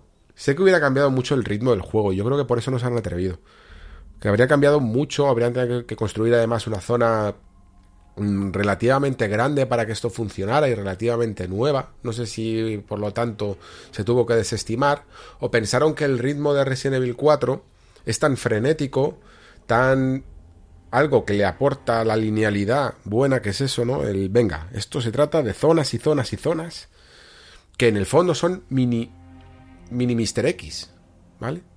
cada vez que tienes un enfrentamiento con el de la motosierra, se trata de no estar cerca de él, ¿no? También con el de las hermanas, con la motosierra también. Hay, ciertos enemigos que, están hechos así, construidos para, para alejarte de ellos, para estar todo el rato corriendo. Lo que pasa es que no es en un escenario grande y solo con un enemigo que te está eternamente persiguiendo y que es invulnerable, ¿no? Estos enemigos te los puedes cargar, porque ese es un poco el carácter de Resident Evil 4. Entonces, no quiero decir que lo esté criticando, el no haber encontrado algo así, pero creo que hubiera sido también interesante. O sea, por, por curiosidad, me hubiera gustado verlo. Mm, pero no se lo puedo penalizar en absoluto. Y creo que además tenían a un enemigo que podría haber dado bastante más juego en este remake para ello, que es el alcalde, que además tiene toda la pinta de ser la persona que te perseguiría y a la que no podrías durante unos instantes hacer nada de daño, ¿no? Y, que en el fondo incluso te llega a perseguir, esto lo digo porque es que es una tontería, pero te llegan medio a perseguir y, sin embargo no produce nunca, no, o sea, no son esas sensaciones, no, está, no, es, no es un nivel hecho para eso. Creo que se podría haber hecho, quizá, o haber alternado ese, ese momento en el que ya estás más o menos terminando un poquito el pueblo, em, haber experimentado con ese enemigo que te obliga a no. cuando crees que ya está todo el escenario limpio estás buscando mm, ciertos eh, objetos o estás haciendo misiones secundarias, que lo tuvieras por ahí pululando, pues habría sido a lo mejor una. una decisión interesante. Pero entiendo que no es ese tipo de juego. Esta, esta mecánica es muy compleja. Más que compleja es, es arriesgada incluso para Capcom. Yo creo que mm, divide mucho a la gente. ¿eh? Creo que hay ciertas personas que no toleran del todo la tensión que te puede llegar a producir un enemigo de estas características que no te deja pensar, que te obliga a moverte y al que no puedes despachar. Y Resident Evil 4 quizás es el Resident Evil de las masas. ¿eh? Es, un Resident Evil que convence mucho a casi todo el mundo porque tiene lo suficiente de tensión sin llegar al terror y tiene lo suficiente de acción sin llegar a ser desproporcionadamente loco como puede suceder en, las siguientes entregas de, sobre todo en el 6 de Resident Evil, ¿no? Entonces está ahí también ahí en el equilibrio perfecto. Yo creo que este juego en una balanza se podría poner... mm, de hecho, joder, a Resident Evil 2, en su momento, si escucháis el Nexo, veréis que incluso en el titular pongo el equilibrio de Capcom, ¿no? Entre la acción y el- la tensión, el terror. Y quizá ahora mismo pondría Resident Evil 2 casi como un poquito más hacia el terror en, en una escala. En un espectro le pondría un poquito más hacia el lado del terror y a este un poquito más hacia el lado de la acción, sin llegar a ser ninguno exactamente equilibrado en los dos sentidos. Porque sí que hay momentos en Resident Evil 2 Remake que pueden producir tensión, siempre en general con este tipo de enemigos, la, la hay, de, oh Dios mío, me matan, es que no puedo, o, incluso momentos en los que te quedas mucho más sin balas. Mm, Hay más enemigos de los que puedes despachar. Y Resident Evil 4, que genera esa tensión por la táctica, pero que en general siempre puedes de- eh, cargarte todo lo que te echen encima, ¿no? Y creo que está ese, ese, este lado del espectro es el que más suele gustar a, a casi todos los jugadores. Esto que está más comprendido en la media, ¿no? Cuando un juego se va más hacia la acción total, como Resident Evil 6, o incluso al terror total, como Resident Evil 7, mm, no voy a decir que, que salga peor. Todo lo contrario, a mí Resident Evil 7 es uno de mis juegos favoritos de la saga. Pero creo que gusta menos, incluso aunque venda mucho, creo que divide más porque, bueno, los extremos son así. O sea, o te gusta ese tipo de juegos o, no te gusta, ¿no? Mientras que a otros, en cuanto le des un poquito un arma, pues ya más o menos se pueden defender. En Resident Evil 7 había momentos que era simplemente huir, huir, huir, esconderte. Y eso puede generar una tensión que no le guste a todo el mundo, ¿no? Entonces, pues, sí, creo que Resident Evil 4 puede llegar a ser el, el Resident Evil de las masas, sinceramente. El, que- más agrade a todo tipo de, de públicos. Bueno, todos estos sistemas he estado hablando un poco de equilibrar, de que si espinelas, inventario, la retícula, la mira láser, el dinero, las joyas. Creo que incluso... No sé si es que Capcom ha pensado, mira, no sé si algu- algunas veces estamos siendo muy poco exigentes, sobre todo para partidas avanzadas en hardcore o en profesional. Y vamos a crear un sistema que lo favorezca un poquito más al jugador en ciertos aspectos. Y creo que quizá por ello han... Porque si no, la, excusa... O sea, la, otra razón que se me ocurre es, es, peor. Y es directamente el venderte trucos. Que es algo que Capcom hace bastante también, ¿eh? Ojo. Esto de, ve- de venderte armas locas y movidas que desestabilizan el equilibrio interno del juego. Esto no sería la primera vez. Y de hecho, con las ediciones deluxe de este juego y tal, te venden. No sé si era un maletín o unos amuletos. O te daban ya algunas cositas que dices tú, no sé si deberías de empezar con este tipo de armas o con este tipo de accesorios. Porque a lo que me refiero, que son que hay maletines extras, el, maletín general con el que vas, te consigue una probabilidad de munición de pistola. Y luego puedes comprar otro, por ejemplo, de eh, hierba roja. Pero luego podrás comprar más maletines que vas desbloqueando con mayor probabilidad de otros tipos de objetos. Y luego también tienes la galería de tiro. Y la galería de tiro te mm, consigue unos objetos que también mm, mejoran en ciertos momentos. Por ejemplo, hay algunos que no vas a encontrarle mucha utilidad, pero hay, hay otros que te aumentan, que tienen una utilidad media, como que por ejemplo, cada vez que creas balas, eh, te da un 25% más. Y luego hay otros que a mí me parecen maravillosos, claro, maravillosos dentro de un poco chetados, eh, como por ejemplo reducirte el precio de la reparación del cuchillo o cosas así, ¿no? Y creo que desestabilizan un poquito la, la economía interna y sobre todo además lo mete Capcom en un sistema que ya directamente son gachapones, con unas moneditas que puedes conseguir azules o rojas, que serían como, bueno, eh, normales o de oro creo que les llama, pero azul o roja, y las rojas son como más probabilidad de conseguir un objeto raro, que se supone que va a ser mejor, pero no tiene por qué. Y... Y yo es todo esto, aunque lo pruebes por curiosidad en tu primera partida, no le daría mucha importancia sinceramente. Creo que lo dejaría más para aquel que quiera o bien co coleccionar todos los amuletos, porque ahora juego con la nueva partida más, digamos que puedes llevar eh, todo tu arsenal al principio y por lo tanto ya estás desestabilizando todo el propio juego. Entonces, pues a, poco que sigas ahí consiguiendo gachas, lo haces todavía un poco más, ¿no? Pero no le daría mucha importancia y simplemente disfrutaría de la galería de tiro que mola bastante y que, y que está bien trabajada para que te piques a conseguir el máximo número de, monedas posible y la mejor puntuación de todas. Y simplemente aceptes un poco lo que te venga. Lo, conectes o lo desconectes, da igual los amuletos al maletín. Pero si sientes que es demasiado desproporcionado, a lo mejor, pues vale, lo puedes quitar. Pero que tampoco van a desestabilizar o impactar mucho si no has pagado un poco por desestabilizarlo eh, tu partida.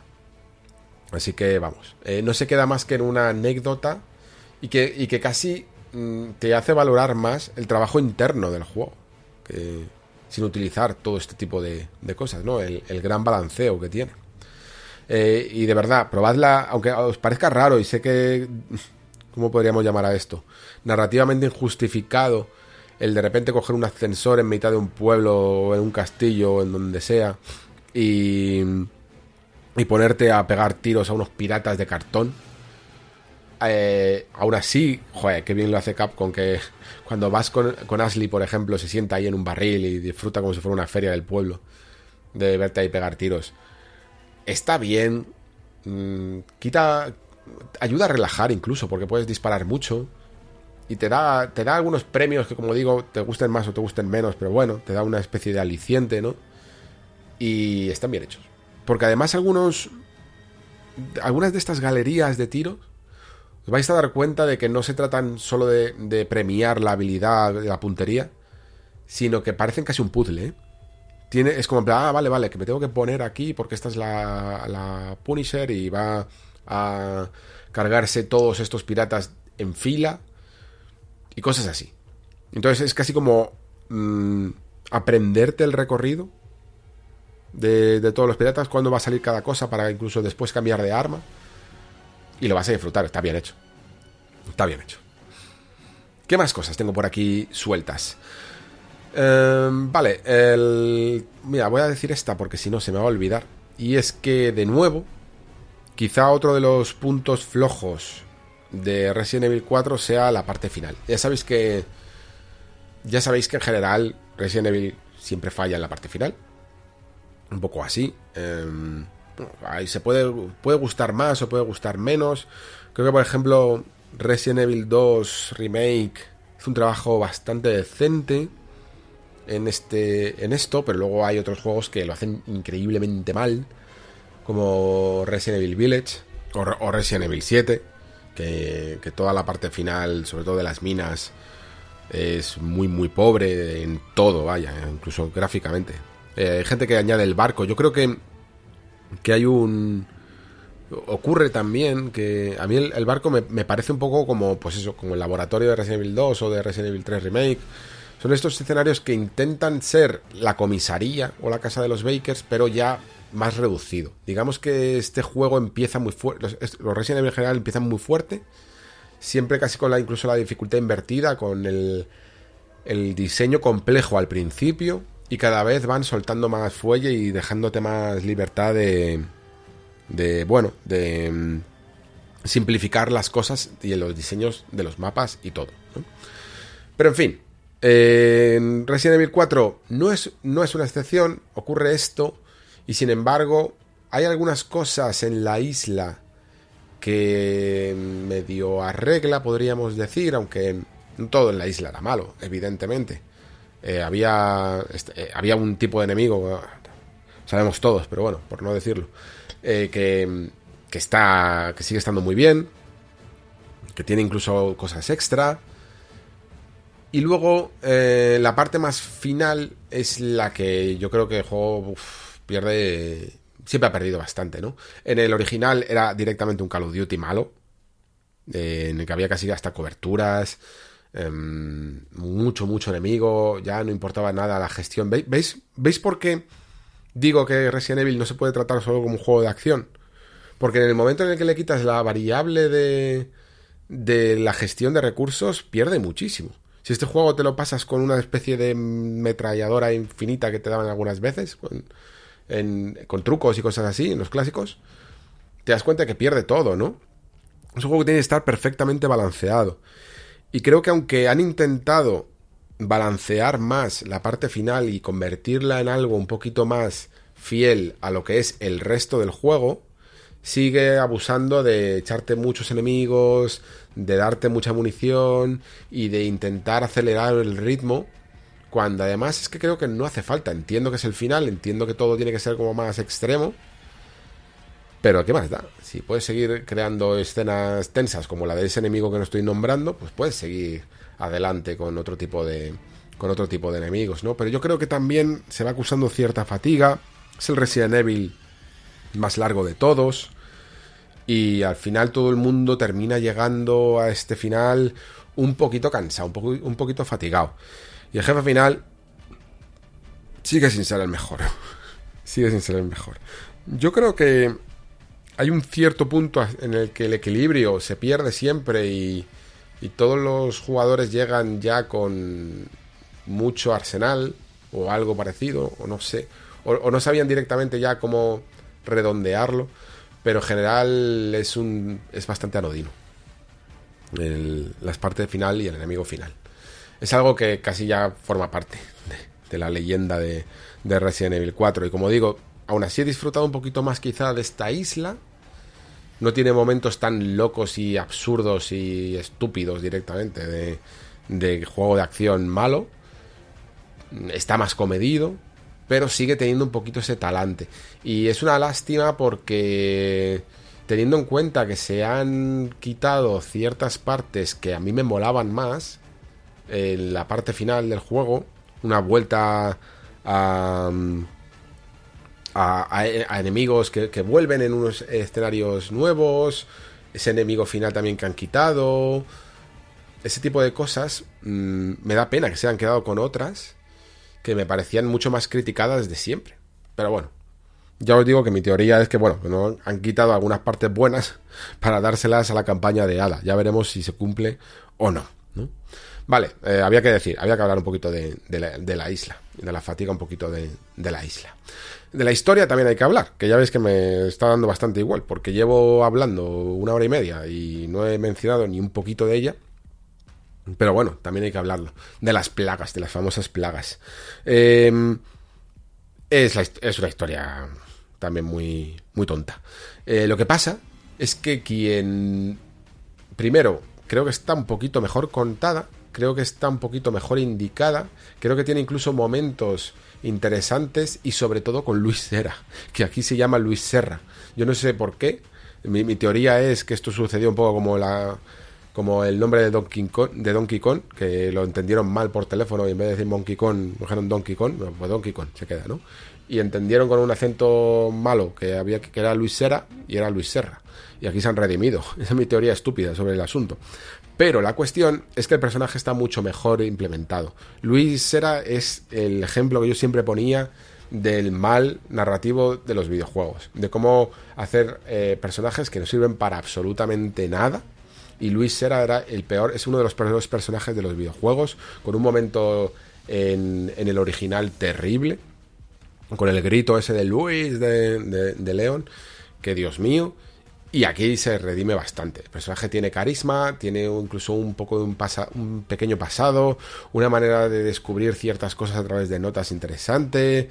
Em, tiene como ahí un. Bueno, tiene estilo, tiene hasta. Se lleva las mejores animaciones faciales incluso, porque es el único que tiene que no tiene un poco cara de palo y, sonríe un poco y y tiene hasta un pequeño arco. O sea, que, que el bueno de Luis por fin se ha, se ha, redimido en la historia de los videojuegos, lo cual es, es de agradecer. Eh, pero la historia y la historia principal, como digo, aunque se conecta mejor, que es un poco el trabajo que está haciendo, yo creo, Capcom con toda la línea nueva de Resident Evil, eh, creo que, mm, que sigue siendo una historia pues normalucha y que sí, el, aquel que le guste mucho revisar las wikis y entender un poquito la línea de tiempo y tal, creo que le aportará algún que otro dato, aunque a lo mejor no tantos como hubiera deseado.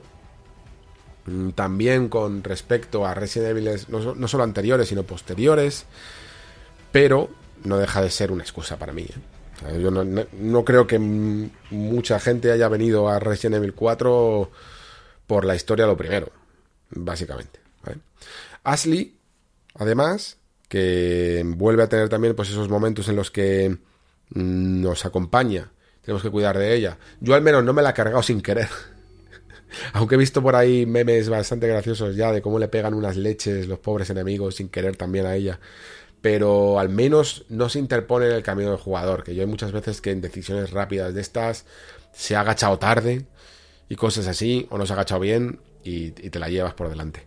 Eso aquí está muy cuidado, con un sistema que te permite, pues eso, mm, mantenerla cerca o mantenerla lejos, pero bien posicionada en el escenario y que además se sabe mover y que además se deja capturar, por decirlo así, que es que es importante también, que esté asustada, que se deje capturar y que te genere una pequeña mecánica extra que es la de no puedo despachar a la gente en el orden que yo quiero porque tengo que ahora ocuparme de Ashley. Y está bien. Está, está para lo que está, básicamente. Luego tiene también un, una secuencia, ya sabéis que Ashley tenía una pequeña secuencia en la que controlábamos a, ella y está totalmente transformada y está bien. Yo creo que cumple una buena función. Aquí es la, una de las partes quizá también más nuevas que vais a ver en este juego. El juego en general, el ritmo que tiene es de al principio ser medianamente fiel, con algunas partes transformadas en el pueblo, y poco a poco va metiéndote buenas porciones de, de zonas que dirás, hostia, esto no me suena de absolutamente nada, ¿eh? Hasta llegar a lugares que son directamente, que están completamente cambiados, mm, prácticamente, ¿no? Y, creo que le sienta bien. Creo que, creo que el jugador siempre va a valorar encontrarse con zonas nuevas que simplemente recorrer aquellas que ya ha podido recorrer mil, mil y una vez. Como decía la IA de Ashley, está bien, pero luego me he encontrado algunos momentos, yo no sé si os habrá pasado a vosotros, que mm, hay fallitos con las puertas y cosas así. Ha habido sobre todo un momento que me acuerdo perfectamente de una puerta doble en el que se notaba mucho el truco de Capcom de cómo funciona la detección de los enemigos y todo esto, ¿no? Entonces el juego yo creo que predecía que tú ibas a, abrir las puertas dobles, eh, entrar, las puertas se cerrarían un poco y los enemigos vendrían, o sea, ya estarías un poco en la misma dinámica de enemigos que, que te van a presionar, ¿no? Y además era un combate bastante fuerte. Pero ¿qué ocurrió?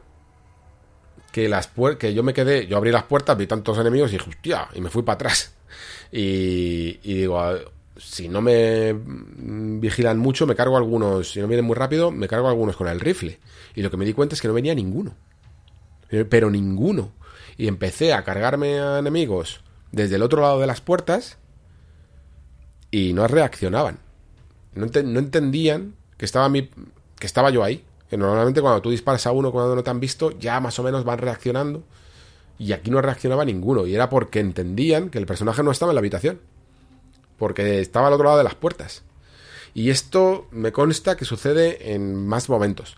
A mí este es el momento más grave que me ha, que me ha sucedido. Porque hay otras puertas más normales que los enemigos atraviesan perfectamente y no hay ningún problema. Pero es como que hay una especie de zona de carga o algo y eh, por lo que sea el motor no se ajusta bien y es rarísimo de ver, ¿eh? rarísimo de ver. Y además es que pues es va en contra de toda la filosofía que, que he estado tratando aquí, ¿no? De, que este juego quiere que no te aproveches de los truquitos. De, de ver cómo los enemigos van eh, uno a uno esperando que los mates. De, de volver, de, de, tener que mm, aprovechar al máximo cada escenario, porque vas a tener combates muy cruciales, ¿no? Entonces es un poco lastimoso de ver todo esto. Y en cuanto a modos de dificultad, que llevaba hablando también un rato de esto, de, que no se me olvidara hablar un poquito de los modos de dificultad, eh, bueno, al final, eh, pues he publicado esto más tarde, ya sabéis por la, por la voz, pero y muchos de vosotros estaréis escuchándolo ya con el juego jugado. Contadme un poquito cómo lo habéis visto, pero yo creo que el juego manda un mensaje un pelín arriesgado, a la hora de decirte que el modo de dificultad hardcore sería para aquellos que han jugado al Resident Evil 4 original.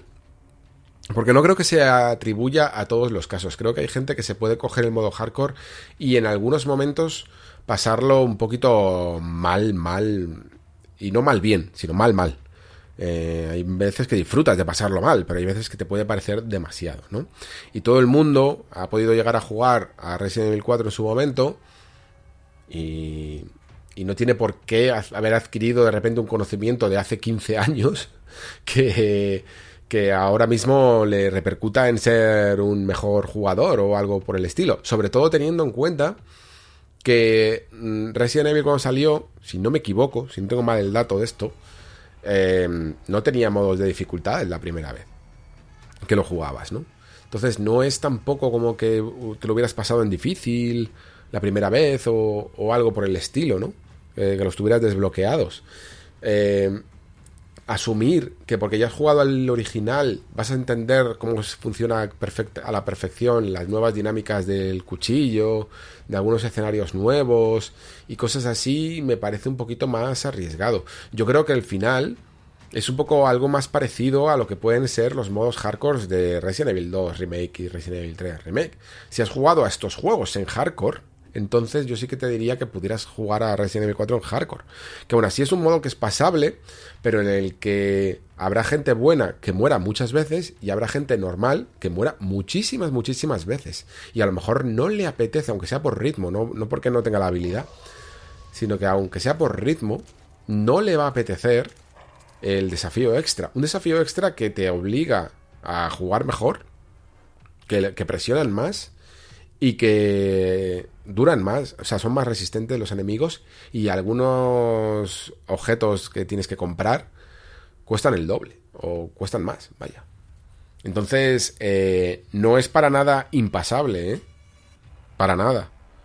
Mm, de hecho, puede ser incluso más, que, más pasable que otros modos hardcore de otros Resident Evil.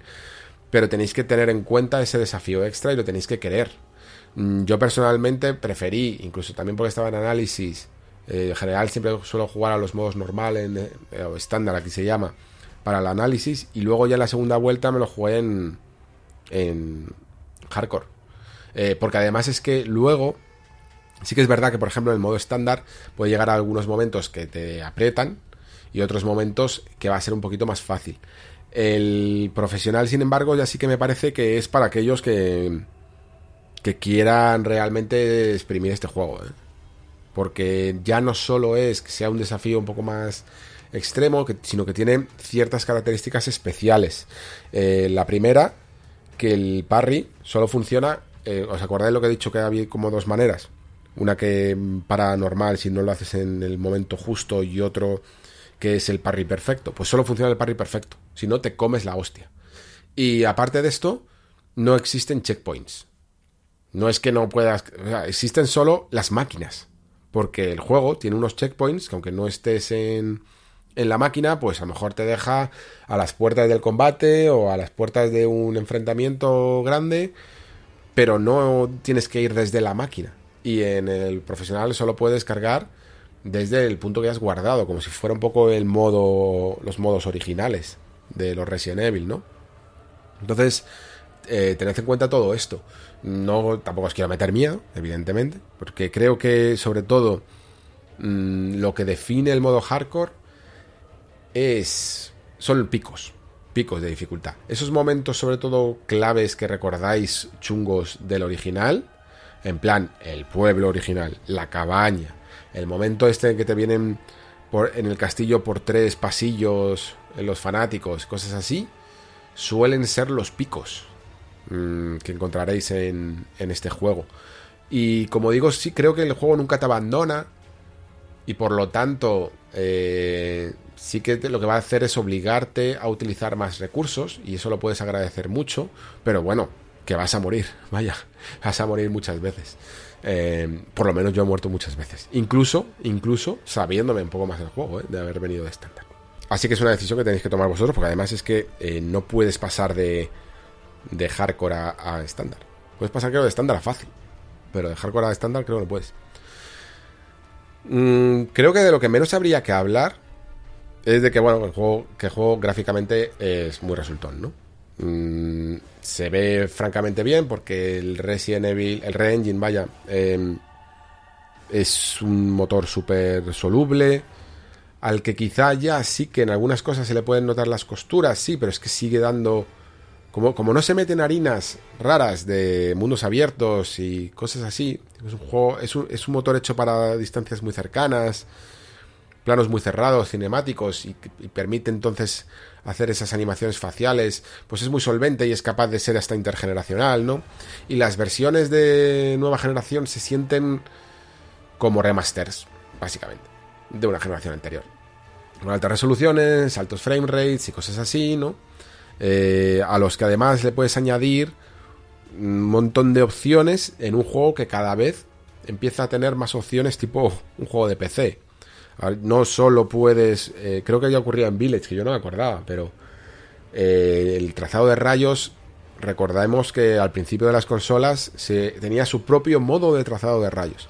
Ahora se puede como implementar sí o no dentro de la prioridad de calidad de resolución o de rendimiento que quieras hacer. La puedes activar o no. Y el juego lo que va haciendo es un poquito un balance de las cosas que le vas poniendo, que le vas quitando, para darte un frame rate y una resolución dinámica. Y si eres capaz, yo creo que puedes incluso ponerlo con en una Series X y en una Play 5, puedes poner este juego incluso con un priorizando la calidad de resolución y en algunos momentos el juego va a ir a 60 frames si le quitas el trazado de rayos y, y tal. Eh, lo que pasa, y normalmente oscilará entre 50 y 55, con algunos momentos que pueda llegar a haber un poco de bajón. Si te molesta, pues te lo pones en rendimiento directamente, a priorizar el frame rate, y ya está.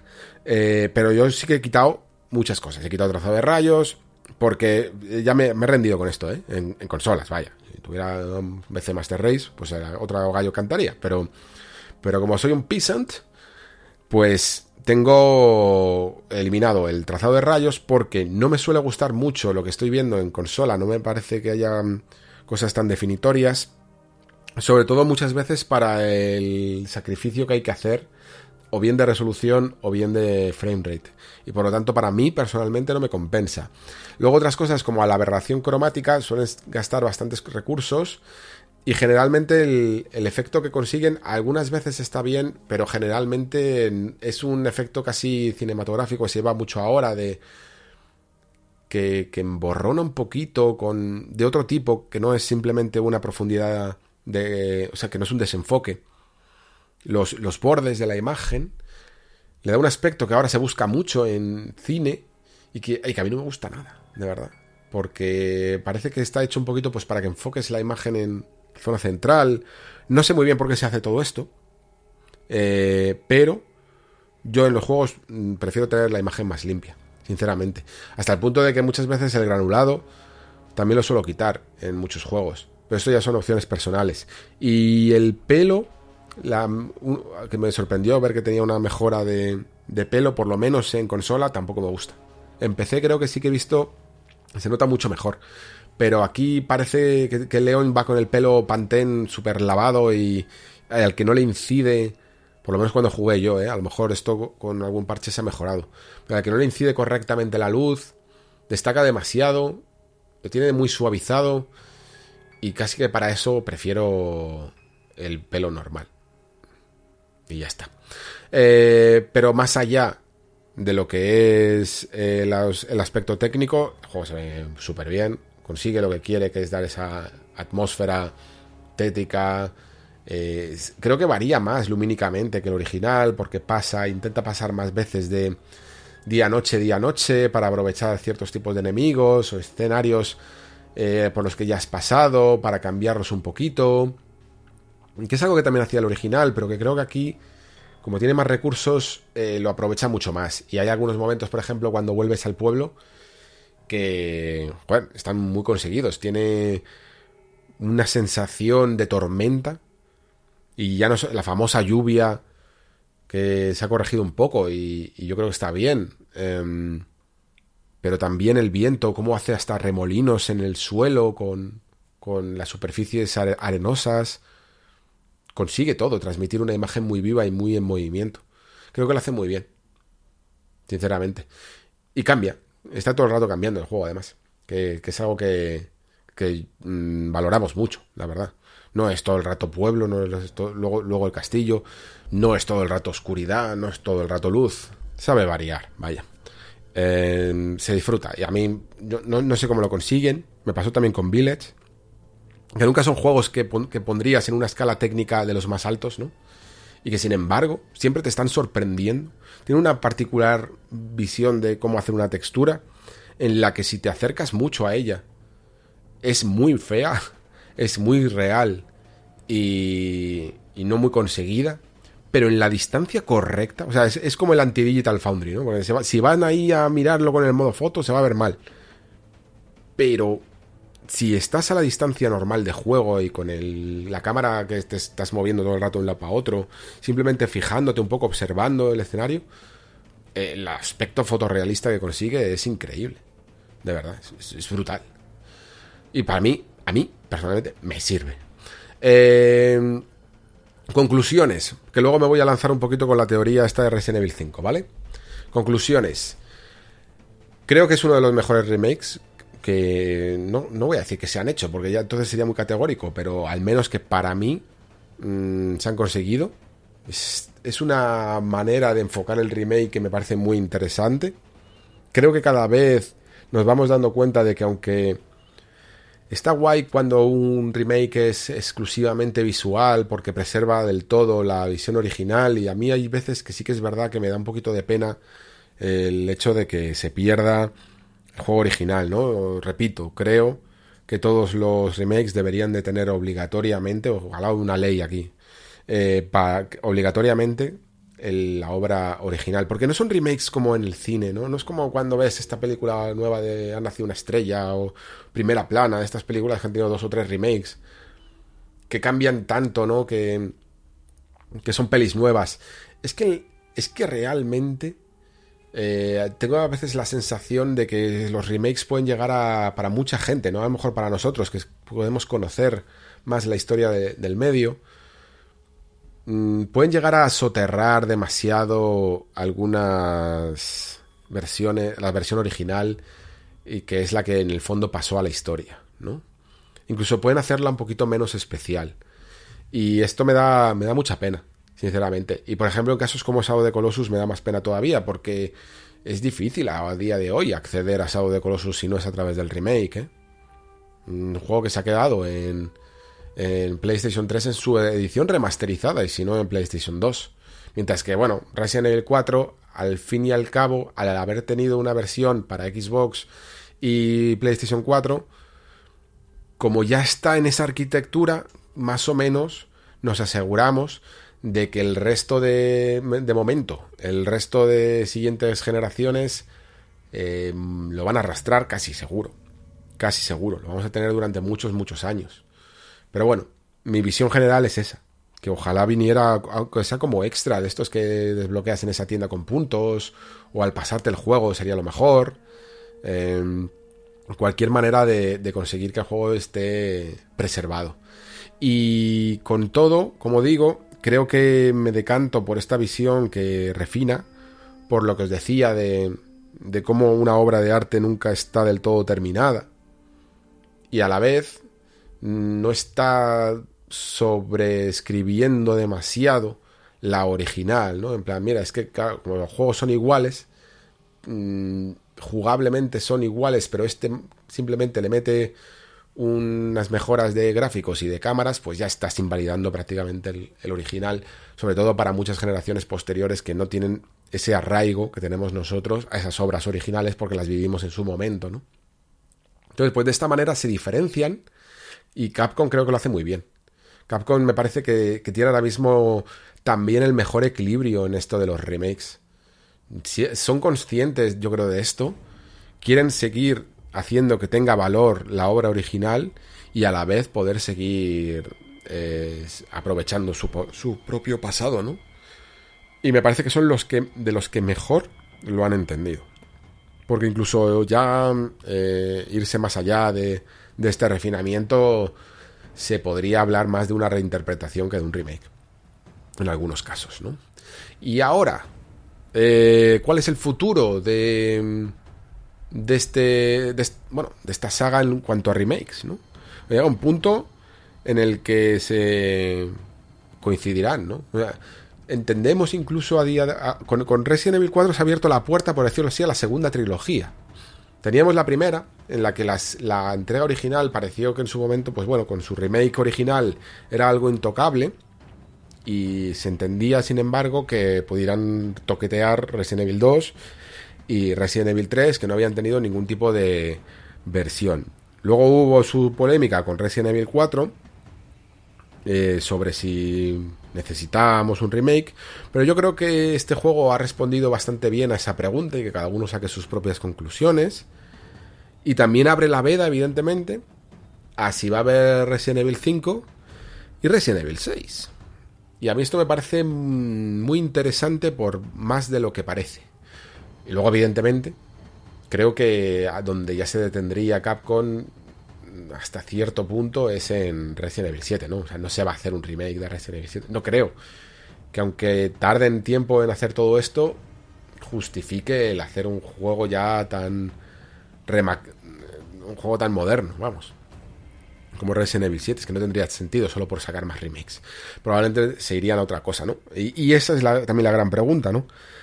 ¿Se, irían, ¿Se irán a otra cosa? ¿Se irán a otra cosa como Code Verónica? ¿Se atreverían incluso a convertir en un juego tipo visión en tercera persona sobre el hombro a Resident Evil 1? Y aunque personalmente a mí me gustaría que hicieran el remake de Resident Evil 5, por muchas razones, mm, no sé si Capcom lo tiene tan fácil. O sea, hacer estos remakes que ha hecho es relativamente fácil. Pero Resident Evil 5 es un juego complicado de remaquear. Primero, porque Resident Evil 5 era un juego mucho más... ¿Os acordáis ese espectro que hemos... esa balanza que hemos trazado? Está más... Está entre Resident Evil 4 y Resident Evil 6 en cuanto a intensidad de la acción. Pero es que, pero es que ya no solo es que fuera un juego más enfocado a la acción y por lo tanto un remake tendría que tomar la decisión de, mm, por mucho que este juego ha vendido, por mucho que este juego pueda llegar a tener ciertos fans, ¿realmente debería de ser el mismo juego? Y esa es una pregunta difícil de contestar. A mí si lo hicieran, me gustaría personalmente que no fuera un juego tan de acción. Eh, que al menos llegara al punto de equilibrio de este Resident Evil 4. Pero es que luego tiene otros dos problemas más. El primero, y más obvio, es que Resident Evil 5 era un juego cooperativo. Era un juego, y, cuando digo que es un juego cooperativo, me da igual, completamente igual que se pueda jugar solo.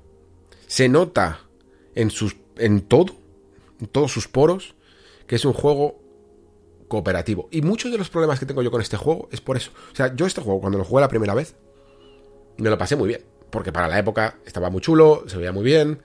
Eh, era muy divertido jugarlo con, con un amigo.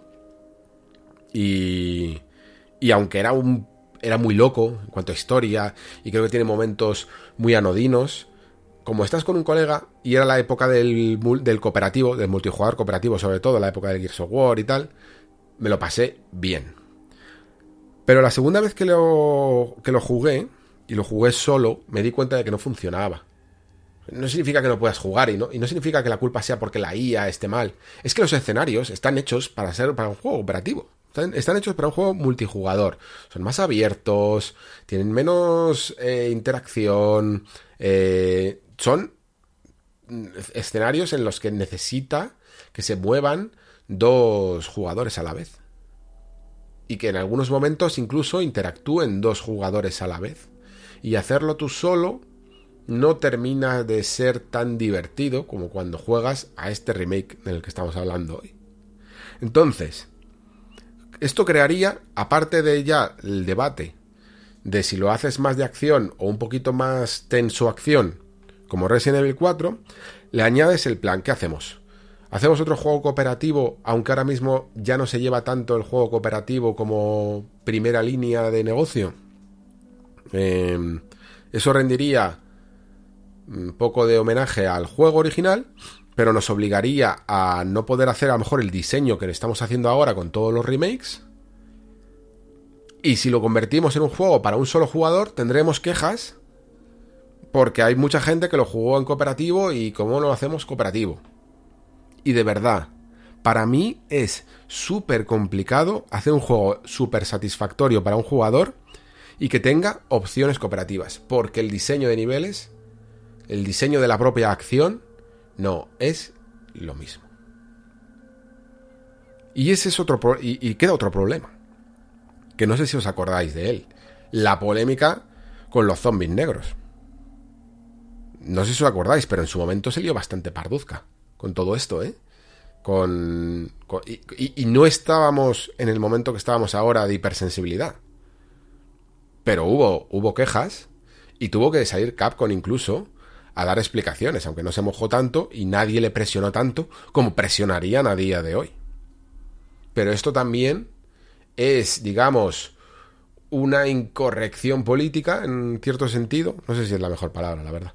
Pero es simplemente otro problema añadido que, le pueden avisar incluso de producción o de marketing al equipo de desarrollo si decide hacer esto. Y es complicado, es complicado. Porque además es que lo que no se entendería es que se hiciera un remake de Resident Evil 6, que a mí yo creo que sería el que realmente habría que hacer un remake y todo el mundo estaríamos de acuerdo, eh, sin pasar por el 5. Y quizá el 5 tiene tantos problemas añadidos que Capcom decida mm, decantarse por no mojarse tanto y hacer Code Verónica, que mucha gente lo está pidiendo, que es un juego que pueden expresarse de una manera más libre y cambiar más cosas y ser más creativos. Em, sigue siendo una parte muy interesante, sobre todo a nivel narrativo de, de la franquicia, que yo creo que lo merece. Eso, o mm, o volver a remaquear en Resident Evil 1, que también es una posibilidad. un juego muchísimo más sencillo de hacer. Teniendo en cuenta además que fijaos lo que hicieron con Resident Evil 3, que es como en plan coger la base de Resident Evil 2 y hacer Resident Evil 3 mucho menos complejo de lo que es el 2. Mm, quizá con Resident Evil 1 es un juego al final mucho más sencillo. Y les es más fácil hacer algo moderno y corto para hacer el año de transición, ¿no? Por decirlo así. un, remake más complejo, más grande y un remake más sencillo. Y ya de, ya de paso pivotan y, y, de momento no hacen el 5. Eh, pero yo creo, personalmente, que, vamos, en mi mundo ideal, ojalá hagan el 5. Ojalá hagan el 5 porque creo que tendría mucho margen de mejora y se podría ver un Resident Evil 5 increíble, de verdad. ¿eh? Se podrían hacer cosas muy, muy, muy interesantes, pero claro, hay que, hay que mm, afrontar de cara todos estos problemas. El problema de la acción desmesurada en algunos momentos, escenarios no tan buenos para la no tan que no favorecen tanto a la acción para un jugador porque tienen que considerar siempre el segundo jugador un equilibrio también más roto por, por todo esto y, y, el problema de, de que, le puede ocasionar, que les pueden ocasionar en redes. Mm, veremos al final con qué se decantan y, y, y con el ritmo tan loco que llevan estos juegos, pues no tardaremos mucho en descubrirlo.